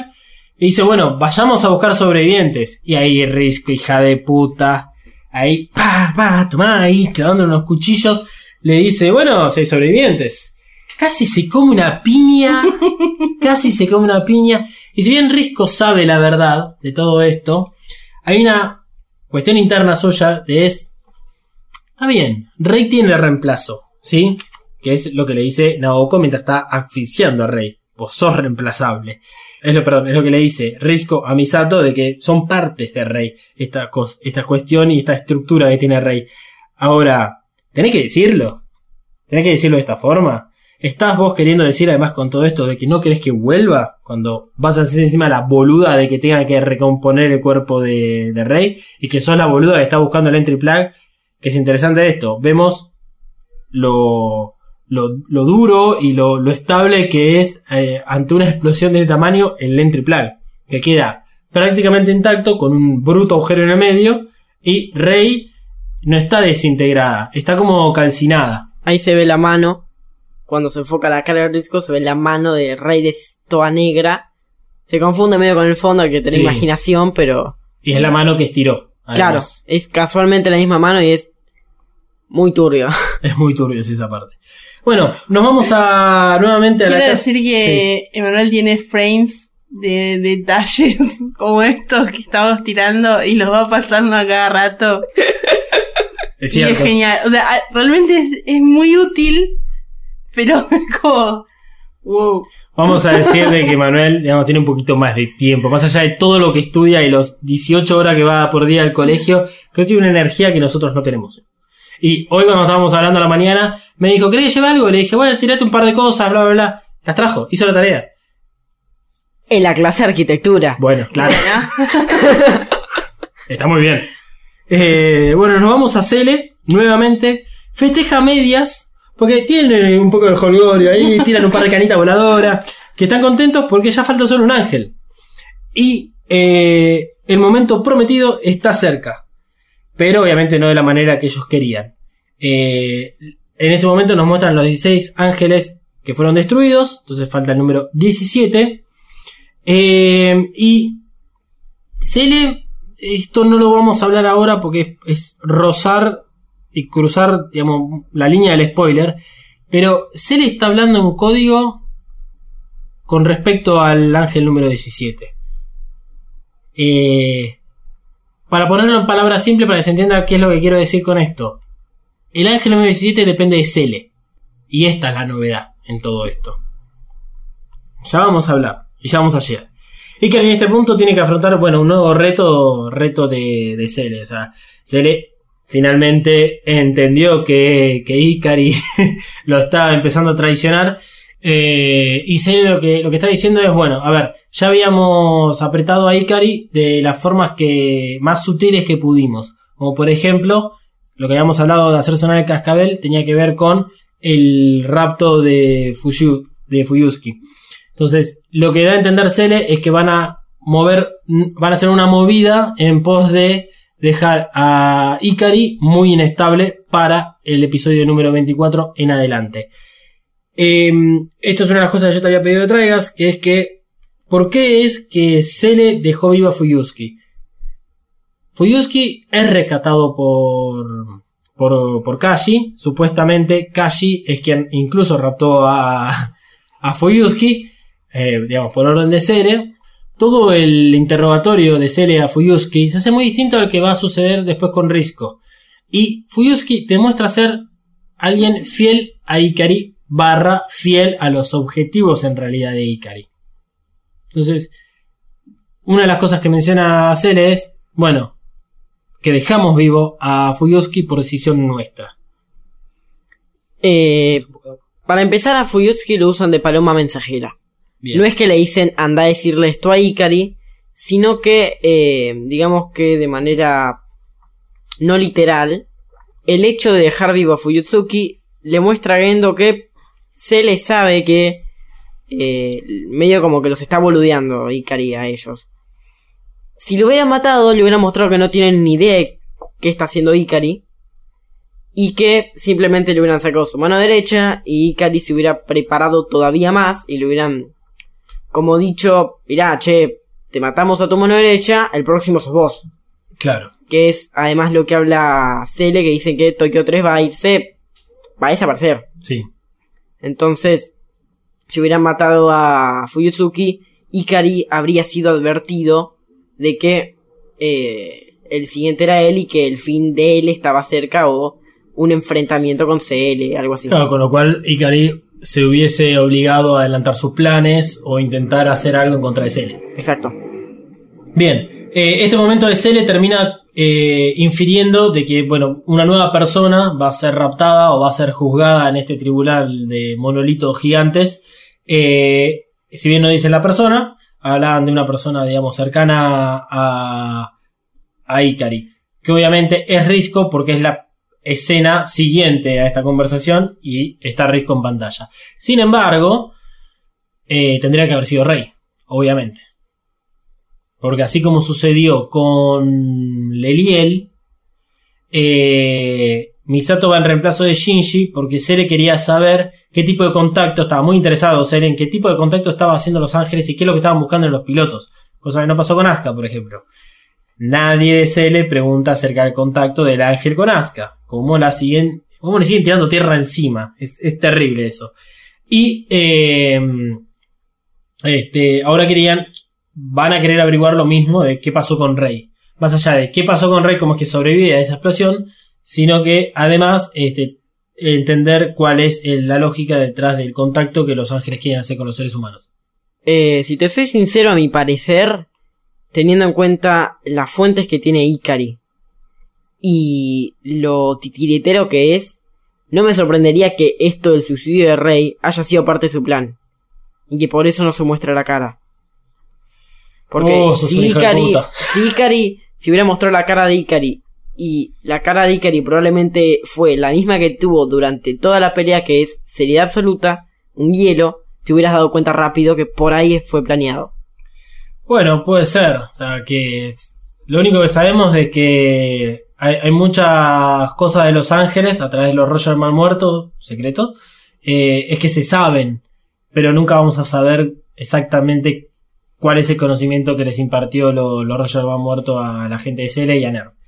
Con lo cual nos vamos a la casa de Misato por segunda vez. Shinji sigue escondido en su habitación. Eh, posiblemente toda esta actitud que tenga Shinji de estar en la casa es por lo que confirma eh, Risco después de que es que ya no está bajo vigilancia. Es como que Shinji estaba siendo cautivo y de que eh, en particular Ikari no quería que los pilotos estén dando vueltas por ahí a riesgo de que se le pueda hacer algo, digamos. En este momento es donde más necesita a Shinji y a Rei para cumplir sus objetivos.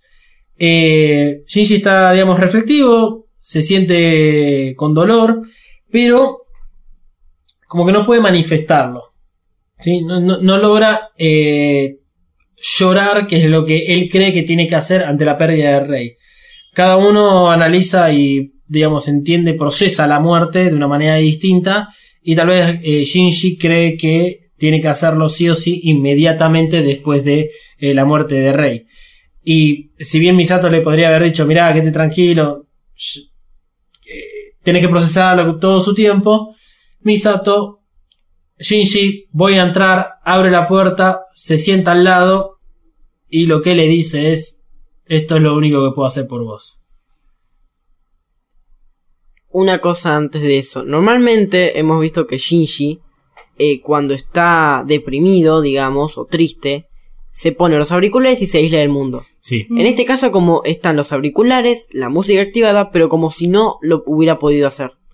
Muy atento, señor, usted. Sí, sí, no, no, noté también a eso. Muy Se atenta, como- señorita. no me puedo quedar atrás.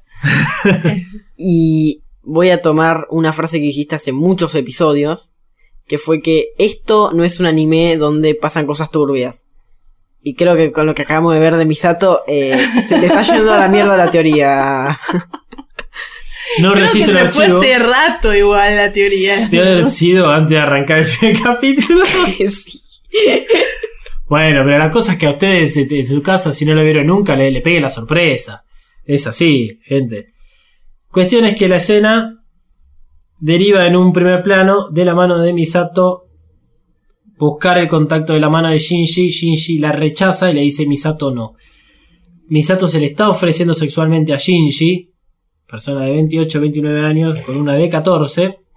Eh, esto también tiene que ver con la cultura japonesa de cómo es el contacto entre ellos y tengamos en cuenta que esto fue escrito en 1995.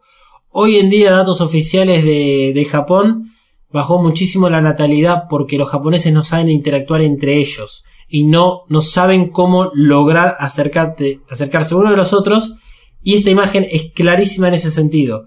Es el contacto humano, eh, el tocar piel con piel, eh, Misato cuando sale de la habitación dice, estúpidamente dice, todavía eh, le tiene miedo a las mujeres. Y automáticamente se, se corrige y dice, no, lo que le tiene miedo es miedo a la intimidad. Y esto es excelente, porque, a ver, eh, es completamente repudiable lo de Misato. Eh, pero está muy bien armado el guion para que podamos tener estos detalles que son fundamentales de acá en adelante. El capítulo 24 es crítico en este punto en Shinji el contacto con los seres humanos y con los demás. Misato, eh, vamos a justificarla de algún, de algún modo, toda su vida también fue desarrollando su dilema del erizo, no sabe cómo acercarse a las personas, y la única forma que encontró, en especial con los hombres, es sexualmente. Y cuando sale de la habitación y que va a verlo a Pempen, que lo llama como una mascota y Pempen la ignora, Pempen es mucho más que una mascota, eh, Misato dice que, que es ella la que está sola y es ella la que busca el contacto con los demás. Y cuando, es como que cuando fue a buscarlo a Pempen, fue a buscarlo con ese mismo sentido. Eh, y ahí Misato tiene un pequeño quiebre. Eh, o sea, un quiebre positivo. Que es que vuelve a enfocarse en el trabajo que le dejó Kashi. Es cuando escuchamos una nueva, un nuevo archivo de audio de, de Kashi que le habla de las 36 diferentes formas de llegar a la verdad, pero que una sola es la más directa y la más segura, que es lo que estaba dentro de la cápsula que le dio, o se la metió por algún lado. Me encanta decir eso. Eh, Misato mira contra luz y hay un chip. Y eh, Misato dice, dice algo así como que ahora ya no está sola y habla de el alma barra corazón eh, de Kashi. Ahí es donde está el quiebre. Al Misato darse cuenta de que la soledad siempre vino de ella y de que es ella la que está sola, la que busca estar con nosotros, es por este motivo, encuentra en esta información que le deja, le deja Kashi eh, ese acompañamiento que estaba necesitando. Retomando un poco la, eh, la cronología de, de los hechos, eh, nos vamos al Dummy Plug Plant, donde solía estar Rey en esa pecera tubular flotando delante de Ikari. Está Ikari mirando con nostalgia eh, el lugar ese. Y Fuyuski dice que Rey es obra de su desesperación y objeto de su esperanza. Eh, esto que dice Fuyuski, que está sacado de la nada, es una escena de 5 segundos es parte también de lo que vamos a analizar en el capítulo bonus porque tiene muchísimo spoiler. Eh, cuando volvemos a la casa de Misato, lo que ocurre es que hay una llamada por teléfono. Es curioso porque dentro de mucho el distanciamiento que hay entre los personajes y de las muchas veces que Misato en este capítulo dice de que el teléfono no suena, el teléfono empieza a sonar. Es como que las líneas telefónicas representan que los personajes tienen oportunidades de volver a conectarse entre sí. Y está el aviso por parte del hospital de que Rey está viva. ¡Oh! ¡Está viva! Y Shinji va corriendo al hospital. Probablemente lo lleve Misato a Shinji. Shinji se encuentra a Rey mirando por la ventana. Una Rey ida, sin entender muy bien dónde está parado. Tiene las vendas del primer episodio. eh, que son vendas claramente al pedo puestas. Eso es genial de, esta nueva Rey. Y lo que le dice Shinji, con un distanciamiento muy claro, en, la escena del, digamos, del pasillo del hospital, él le dice a Rey, gracias por salvarme. Rey no entiende. ¿Cómo que te, que te salve Shinji? Pues vos, al detonar tu EVA 00, este, me salvaste la vida. Y ahí Rey dice, "Mm, esto es algo que no es que no recordaba, es algo que no sabía, entonces debo usar la tercera. ¡Pum! Explosión terrible. Porque en este momento se confirma finalmente, más allá del nombre del capítulo, se confirma finalmente que Rey tiene una tercera versión. Y no solo eso, sino que además es como que de Rey a Rey hay algunas cosas que se van traspasando. Eh, e- Esta clonación que tiene Rey, si bien lo que aparentemente cambia es el cuerpo, es algo interno de ella, como que se va traspasando Rey a Rey. En algunos puntos, eh, no es claro qué es lo que sucede, pero en algunos puntos tiene que ver con tal vez experiencia, por decirlo de alguna forma. Si pudiésemos materializar la experiencia y ir traspasándola persona a persona. Me hace acordar mucho a una escena de... eh, yo sé que lo que voy a decir es muy polémica, que es en Terminator 3, peor John Connor de la historia, cuando vuelve a aparecer el, el T-800, eh, o sea, Schwarzenegger, para la gente que no sabe que el T-800 es Schwarzenegger, también A.k.a. Schwarzenegger, o en realidad la versión de, de Terminator 3 es el T-801. Eh, ah. Y eh, le dice John Connor a Terminator, ¡uh, qué cagada! Te voy a tener que volver a enseñar todo lo que te enseñé en la 2. Y acá sucede un poco. Rey, hay muchas cosas que perdió, pero hay ciertas cosas que va a mantener y que las va a ir descubriendo a una velocidad agigantada y exponencial de lo que hizo Rey 2. Muy importante de esta escena, incluso más de todo lo que nos acaba de decir Rey, es que Shinji le pregunta si la vino a visitar el padre. ¡Oh! O sea, Ikari. Eh, y Ikari no fue. Y Shinji se siente contento por eso. Eh, eh, es curioso. Y Shinji se siente contento por eso porque nos retrotrae al episodio, eh, creo que número 2, que es cuando Shinji se despierta en la habitación de- del hospital y sabe que Ikari había ido a visitar a Rey y no a Shinji cuando él estaba lastimado. Eh, una vez que estamos ahora en la casa de, de Rey, Rey es literal esto, se saca las vendas y es está diciendo yo no soy más Rey 2, que es alguien que estuvo con las vendas durante mucho tiempo y haciendo lo que le decían que haga. Eh, Rey no tenía por qué usar vendas y tiene partes nuevas todo el tiempo. Entonces se las saca de una. Mira los anteojos de Ikari. eh, que se nota que hace mucho como que están descuidados porque están eh, tirados como por ahí, no están dentro de la caja y están como medio opacados. Curiosamente la imagen que tenemos desde el punto de vista de los anteojos de Ikari nos muestran la parte baja de Rey. Como si ese es la mirada que tiene Ikari de Rey. Cuando veamos la película de End of the Evangelion, este dato que les tiré es muy importante para este, comprender cierto comportamiento entre Ikari y Rey. Entre Ikari y Rey 2. Ya ahora tenemos que empezar a hablar con números. Eh, ella lo intenta romper. Agarra los, lo- los anteojos y los intenta romper. ¿Y qué sucede en ese momento, Emanuel? Llora. ¿Y por qué? Bueno, eh, para empezar hay un motivo también por qué los intenta romper. Rey 3 recuerda a Rey 2. Digamos que eh, recuerda el Gendo que vivió la Rey 2. Claro. Entonces, como Rey 3 eh, madura y avanza a pasos agigantados comparado a Rey 2, se da cuenta que Gendo es un forro. Entonces, eh, intenta romper los anteojos. Bien. Pero eh, no está aprendiendo, no sabe canalizar los sentimientos, por decirlo de una manera. Es como, quiero matar a Gendo, rompo anteojos. Bien. Pero no los termina de romper y termina llorando porque nuevamente está sola. Y porque eh, esas acciones que pudo aprender la Rey 2, que es el enojo, la tristeza, la soledad, ella todavía no las comprende, Claro. la Rey 3. Entonces siente como tristeza por no poder entender lo que la otra sí entendió. Y por eso llora. O sea, tiene que en algún.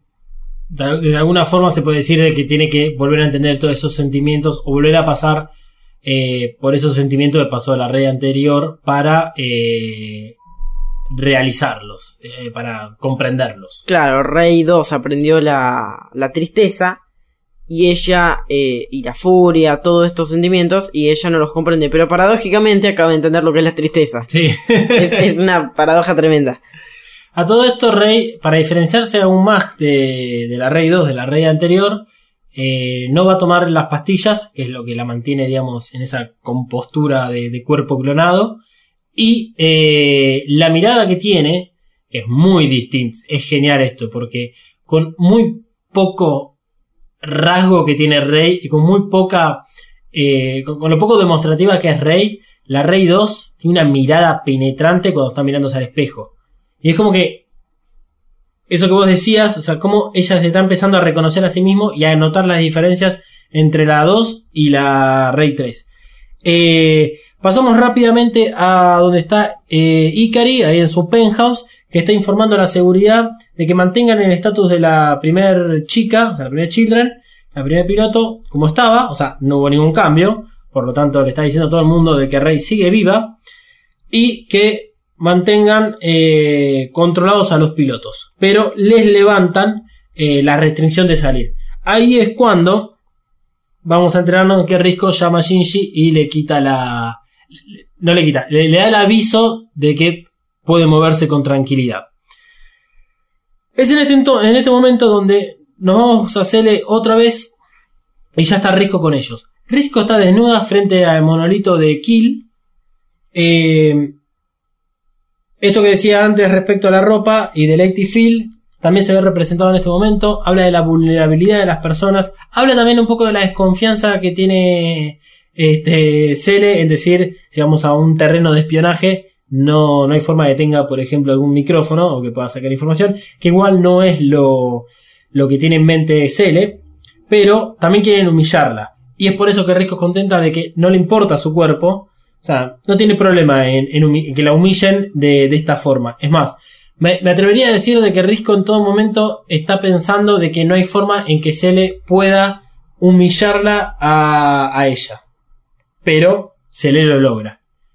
Este, hay algo extraño que es que Cele le dice que no quieren más humillaciones. Y a veces no queda claro este tipo de, de, digamos, de, mm, de diálogos en el relato, que es si es que ya hubo muchas otras cosas más antes que le hicieron a o es este simplemente que consideran humillación a, eh, a la desnudez que tiene, que tiene Risco. Em, nuevamente, o sea, no nos quedemos eh, encerrados en este círculo en el cual eh, si abusaron de ella de alguna otra forma, si hicieron esto, si hicieron aquello, a esta altura creemos de que si realmente le hicieron algo más, lo hubiese mostrado en cámara de alguna forma. Cuestión es que lo que dice Cele es la última de todas las puñaladas para Risco, es Ikari dijo que vengas vos, porque en realidad sos en reemplazo de Rey. A la que queríamos acá era Rey. Y eso es durísimo para Risco y se le nota en la cara, lo hacen muy bien en ese momento. ¿Cómo puede ser de que Risco sea el reemplazo de Rey. Y acá podemos manifestar las similitudes entre el personaje de Risco y el personaje de Asuka. Cómo viven a la sombra de otros. En el caso de Asuka, vivir a la sombra de una muñeca para, eh, para la madre y después cuando empieza en su pozo depresivo a acabarlo cada vez más es la sombra de Rey. En el caso de Risco, como siempre estuvo a la sombra de su madre por lo genia que era Naoko y ahora a nivel emocional y sentimental con Ikari es un sí es el suplente de Rey. Por eso Ikari es un hijo de puta. Cuestión es que lo que hace es llamar a Shinji, sabiendo que, que quería llamarlo a Shinji, y se cansó. Va a mostrarle la verdad de quién es Rey a la única persona que realmente puede hacer algo. ¿Por qué? Porque Risco conoce ciertos planes de, de, de. Y es quien Shinji está, digamos, a disposición de poder cambiar algo dentro de lo que va a suceder de acá en adelante en NERV y en el plan de Ikari. Por lo tanto, la conclusión a este punto en el, digamos, en el personaje de Risco es que Cele la deja viva y esta es la imagen que tenemos de ella bajando por las escaleras dentro de NERV. Cele la deja viva porque sabe Cele que Risco puede hacer mucho más daño que matarla. Si bien Cele conoce la, importancia dentro de NERV de, de Risco y lo que conoce acerca de los Evas, eh, o sea, mencionan de que incluso se- eh, puede ser útil para los planes de Cele. eh, a nivel control de Evangelion, recordemos que Cele está preparando por otras vías eh, 12 Evangelions en serie, de los cuales ya llevan 8 y faltan 4. Entonces, por un lado dicen, bueno, tal vez el riesgo puede ser importante para estos planes de Cele, pero a la vez es importante para los planes de Cele porque puede sabotear internamente eh, los planes de Ikari. Así que dentro de todo lo, que eh, Risco va recordando y nos va comentando a nosotros lo, lo que sucedió con Cele, eh, ella está bajando hacia lo que es Terminal Dogma, nivel 1, sector 2, donde Kashi fue que este, había encontrado a una Misato apuntándole la cabeza. Interesante que cuando Misato toma la decisión de, eh, digamos, de, salir de la casa e ir a buscar esta verdad que le propuso Kashi a través de la píldora, miró a la, a la pistola. La misma pistola que apuntó a Kashi y la misma pistola con la cual apunta ahora a Risco. Eh, casualidad es que Misato se encuentra incluso con Shinji ahí. Pero bueno, este es parte de la trama. Eh, así que eh, Risco está intentando entrar al- a lo que es el LSL Plant. No tiene mucha claridad si es Misato la que reconfigura la clave o fue Kashi, porque Kashi le había dicho que la clave es nuestro primer recuerdo juntos y Misato es la que le dice que sin su clave no va a poder entrar. Eh, no importa, la cuestión es que en esto, por más de que Kashi no esté, está junto con Misato. Y acá es donde Misato eh, digamos, lo- logró cambiar esta, esta parte de su personalidad de sentirse sola. Eh, Risco le dice a Misato, está todo bien, vos sos la que va a estar en control de toda esta situación, pero Shinji viene con nosotros. Misato un poco que se sorprende, Shinji no expresa nada y todo sigue adelante. Descienden muchos, vemos que descienden muchísimo este, por lo que es este, los niveles inferiores de, de- de las instalaciones de NERV. No sé si notaron lo que es la, la textura de la pared. Mm, Como unos panales. Como unos paneles que además parecen sucios. Sí. Que esto es raro de ver dentro de NERV. Eh, tiene una explicación. Esto es ir mucho más de los spoilers que vamos a comentar en el episodio bonus del episodio 23. Y como si estuvieran dañados. Sí, sucios, dañados, eh, de esa forma. Con agujeros. Medio raro. Es medio raro, sí, o sea, va muy en contra de, de cómo siempre vemos las instalaciones de NERV. Que en la versión normal no Sí. se ve esto. Se ven como unos. Como unas cadenas de ADN. Muy parecidos a Ah. como el Armisael, pero de otros colores.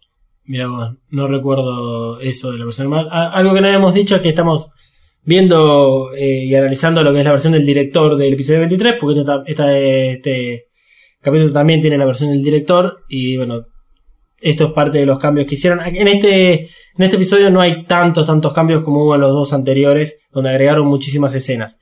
Eh, acá son escenas ínfimas que fueron agregando de a poquito o cambios estructurales como los que comentaba acá Manuel.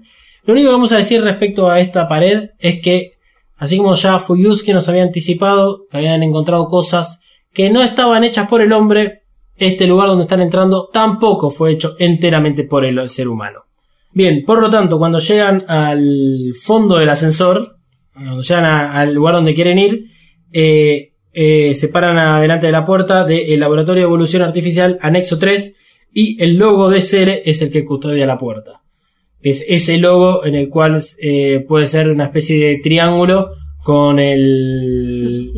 con los... Ojitos. Claro, con los ojos, pero en este caso los ojos son eh, simplemente unas líneas horizontales, cuatro del lado de la derecha, tres del lado de la izquierda, y el triángulo apunta hacia abajo.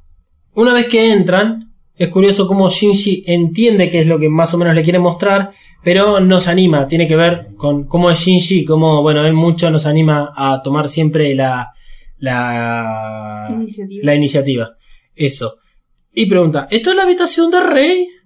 Y Risco le dice, sí, esto es la habitación de... Entendemos que Rey 1 seguro y tal vez parte de Rey 2, de la vida de Rey 2, que es obviamente igual a donde vive actualmente Rey 3.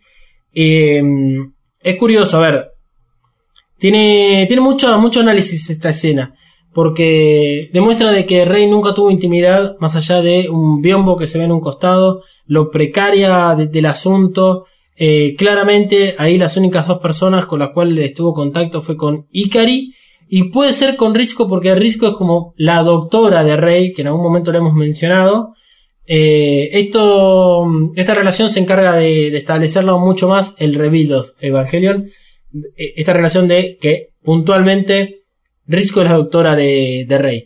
Pero sabemos que Risco, como es la encargada del proyecto E, es la que ha llevado a cabo gran parte de los Evangelion a su funcionamiento y que se habla de evolución artificial y Rey es un clon, Risco es quien ha hecho muchas veces de eh, la reparadora de, de Rey.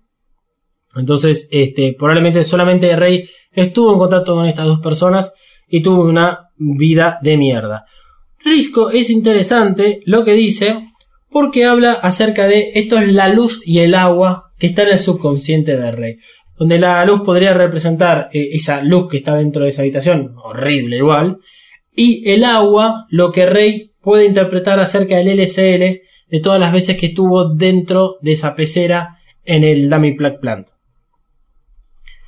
Eh, Misato, que le llama la atención a Risco, le dice Doctora Kagi, para mostrar bien la distancia de cómo está todo en este momento, dice, esto no es lo que yo vine a ver, o esto es lo que no vinimos a ver, lo incluye a Shinji ya que estamos ahí. Por lo tanto, Risco que sabe, eh, sigue el tour dentro de las instalaciones de Nether y la lleva al cementerio de Evas, donde le dice que Yui ahí desapareció.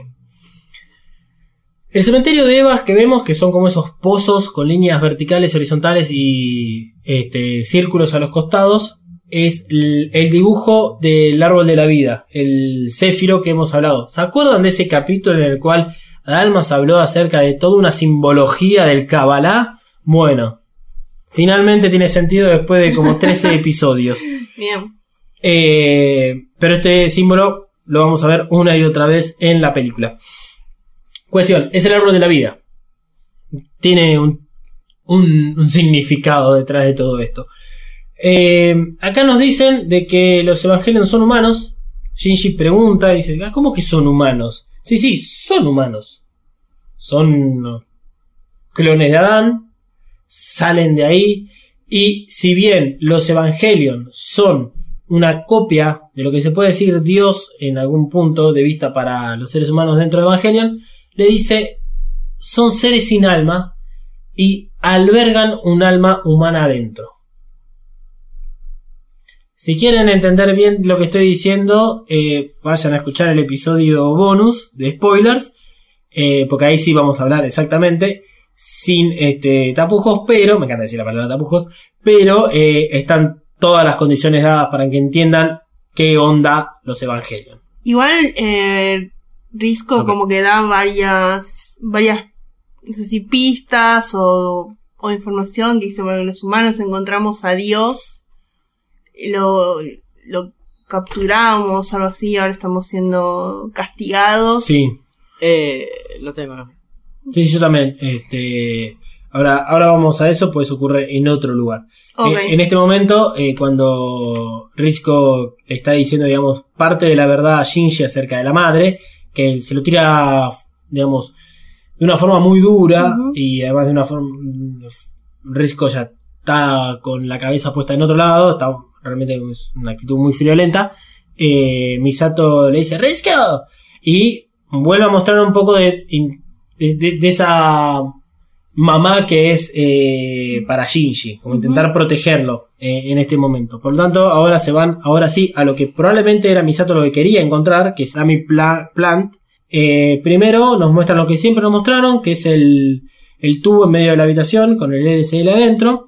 Y cuando Risco aprieta un botón en su Super Smash Touchscreen Palm de 1995, aparece una gran escena, que es que se ilumina todo eh, al costado de la habitación. Hay un mar de LSL ahí y adentro tenemos a todas las Reys que son clones de la, la Rey original, obviamente. Eh, son clones. Un poco ríen. Viste que siempre están Sí, esas una risitas. expresión eh, que da un poquito de miedo. Eso, 3 de la mañana, luz apagada y escuchás. ¡Ah! Eh, y cuando Shinji dice, ¿Ayanami? ¿Rey? Eh, las Rey levantan la cabeza y lo reconocen a Shinji. Eso es brutal. Porque eh, están diciendo que está bien. Todos esos son simplemente vessels, son cuerpos sin alma, pero que algún tipo de acción pueden tener. Eso es muy raro. No hay casi nada de explicación real, más allá de todas las conjeturas que se puedan hacer, sobre toda esta escena, sobre las rey que vienen ahí adentro y sobre el Lamy Plague Plant. Eh, así que no se maten, si quieren métanse en los foros a ver qué boludez encuentran, pero igual esto no tiene sentido hasta que en algún momento eh, salgan a decir oficialmente, no, esta es la explicación. Y probablemente no haya explicación y nunca la den. En ese entonces, cuando Rico explica todo el origen de Rey, el tema de los clones, las partes, eh, y que es curioso cómo Asuka siempre pegó con el término muñeca para Rey, porque sí, es como una muñeca. Y por eso el capítulo pasado yo hacía mucha eh, incidencia en esto de qué pasa si eh, uno tiene una muñeca y le mete un alma o eh, ¿qué, diferencia hay entre un muñeco y tal vez este, una persona en la realidad y lo había llevado al plano de Toy Story y cómo es que empiezan a interactuar este- estos muñecos con las personas. Porque los quería lle- llevar a este punto en que Rey es un cuerpo al cual se le implantó un alma y el cuerpo de Rey salió de otro cuerpo, porque es un clon. Por lo tanto, Risco explica acerca del segundo impacto. Encontraron a Dios e intentaron copiarlo y hubo un castigo divino. El castigo divino fue el segundo impacto propiamente dicho. Eh, el Eva, copia de Adán. Un humano con forma de Dios, sin alma, así que se la pusieron de otro ser humano. Yo no estoy textualizando lo que dice Risco, estoy explicando lo que dice Risco acá.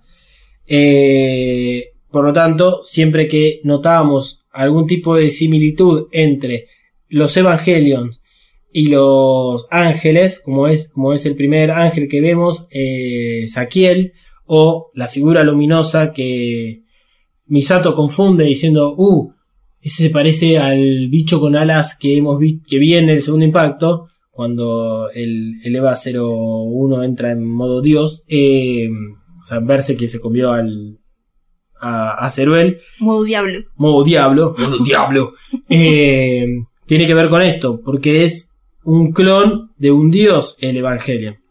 Después, dice, y esto es, o sea, lo que dice a continuación hay que entenderlo desde el punto de vista de Rey. Un material rescatado donde se puso un alma en ella. Cuando habla de material rescatado, o sea, pasó algo en algún momento que lo que se rescató es lo que se logró formar el cuerpo de Rey. Bueno, este, lo otro que dice es el cuarto o puerta de Gauss, dependiendo digamos la traducción que se haya tocado, es que la encontraron vacía. Esto es un bardo. No, no, no. olvídense de la palabra puerta de Gauss, cuarto de Gauss, hasta que no vean la película y no vale la pena entrar en detalles porque no tiene ningún tipo de explicación coherente. eh, cuestión es que le deja bien en claro a Misato y a Shinji de que esas rey que están flotando ahí son solamente cuerpos que no tienen alma, por lo tanto uno podría llegar hasta incluso discutir acerca de lo que hace Risco, no si está bien o está mal, si es un asesinato o no. Em, ahí yo pensé que eh, Risco también dice que se usaba como para partes. Claro. Eh, o sea, las veces que, que Rey quedó hecha mierda, yo pensé que había muerto, que, que Rey incluso había muerto varias veces y que había ya una cantidad importante de clones. No, pues solamente hay tres. Y antes los fueron solamente reparando con partes. Sí. ¿Ok? O sea, en, en el Warnes de Nerd. Sí. Es por esto que yo también en mi vida cotidiana suelo ah, decir partes, más allá de, de- de lo que trabajo, digo partes de seres humanos y cosas así. Claro. Porque es, es más fácil de entender. Este, ah, estaría bueno pues sacarse un brazo como para dormir una siesta. Warnes, para los que no son de Buenos Aires o de Argentina, es una calle en Buenos Aires donde se venden todas partes de autos, repuestos, y etcétera. Y muchas son robadas, así que uno tiene que ir y comprar la que te robaron ahí. sí. Muy, muy atenta, doctora. Este. Cuestión es que lo que hace Risco es destruir estas reyes. Y es muy gracioso de que Misato reacciona. Reacciona como una policía, como un agente de la ley. Me dice como diciendo, ¡Ah, Risco! ¿Qué, qué estás haciendo? Te acaban de decir, boludo, no tienen alma, no son reales. Bueno, sí son reales, pero no son personas. Esto yo quisiera debatirlo ampliamente con miembros del clero, a ver qué opinan, y van a decir, no, no, claro, eh, que la vida y que metete un palo en el orto. Abusadores de niños. Eh, gran parte de lo que vamos a hablar en el episodio bonus de los spoilers tiene que ver con este momento de riesgo de por qué exactamente es que hace esto con, con los clones de Rey. Lo rápido de, de entender y es solamente la superficie es ella se siente inferior a Rey por la reacción que tuvo Ikari ante este Cele. Eh, Risco se siente dejada de lado. Risco todo lo que quería por parte de Ikari era un poco de amor. Ella lo dice en este momento. O sea, hubies- soy capaz de y fui capaz de haber soportado mucho maltrato, incluso físico, eh, por solamente estar a tu lado y me pagas de esta forma. Entonces, no puede ser, y lo dice, que haya perdido contra, bueno, Rey, una muñeca, un clon, eh, nuevamente las similitudes con Asuka. Cuestión es que se desquita de esta forma. Lo interesante es que Misato, digamos, le perdona la vida, a pesar de que Risco la estaba pidiendo a gritos, y Misato, bueno, concluye con la este, expresión esta de cómo es que los evangelios marcan la vida de cada uno de todos los allegados a, a- a eso. Es un final que deja, creo que más incertezas que certezas, sea, más dudas que, que certezas. ¿Qué dije? Nada, es gracioso. Ah. Incerteza. Eh, yo, o sea, ya está listo, basta. Dejemos de hablar. O sea, yo no tengo más que decir. Eh, ¿Dónde está la parte graciosa en todo esto, Manuel? No, la verdad, eh, todo, todo el tiempo que estuvimos grabando estuve pensando, fue como, bueno, ¿será que esto le resulta gracioso? no, no, no había ningún momento en que pueda decir, ah, qué gracioso. Oh, la verdad que, menos mal que viste Eva- Evangelio tiene reidores contratados para entender. pero bueno, entendemos que fue como un episodio, bueno. No, la verdad No, no. Pueden dejar su comentario utilizando el hashtag EvaCast para calificar si el episodio fue un episodio triste o gracioso. hashtag EvaGasFan, hashtag EvaGasSad. Sa- Emoji carita. mm. Eh, bueno. Semana que viene. Sí o sí, capítulo 24. Eh, yo me voy a despedir. Ustedes si quieren quédense hablando. Me pueden encontrar a mí como arroba dalmas-ndg, tanto en Twitter como en Instagram. Y voy a decir que este, nos vamos a ir con Fly Me to the Moon, escuchando la versión televisada que se nombró Rey número 23. Eh, cierren ustedes el episodio. Bueno, a mí me pueden encontrar en tanto en Twitter como en Instagram como Mariana Flores, B corta L. Y a mí como arroba Katsurogi399 en Twitter y en Instagram. Háganle muchas preguntas a él a ver si usa realmente su Twitter y su Instagram. Yo le he enviado cosas, he compartido cosas y tarda cuatro meses en recibirlas. Es muy gracioso esto. Un pibe de 14 años, 15 años que tendría que tener, pero... Ah, tendría que Yo ser... tendría que una- ser influencer. ¡Claro! tendría que ser red social. Claro. Es así. así que bueno, esperemos que les haya gustado este episodio.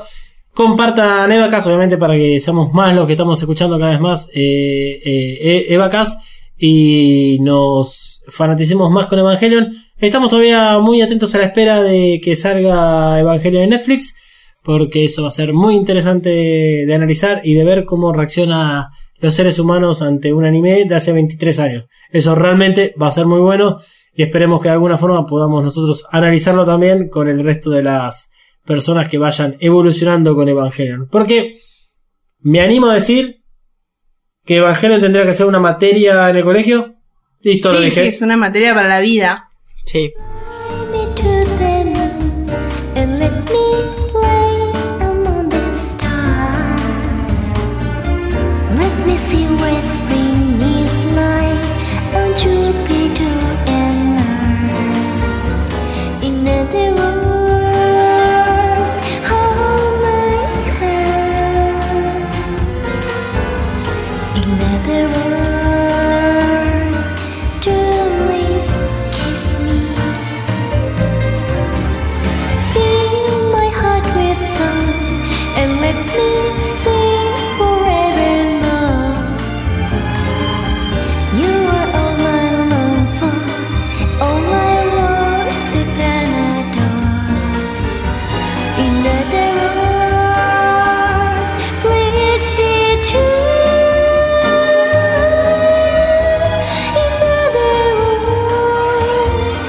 Evacas es una producción para Mothercaster hecha por Malu, Emanuel y Dalmas.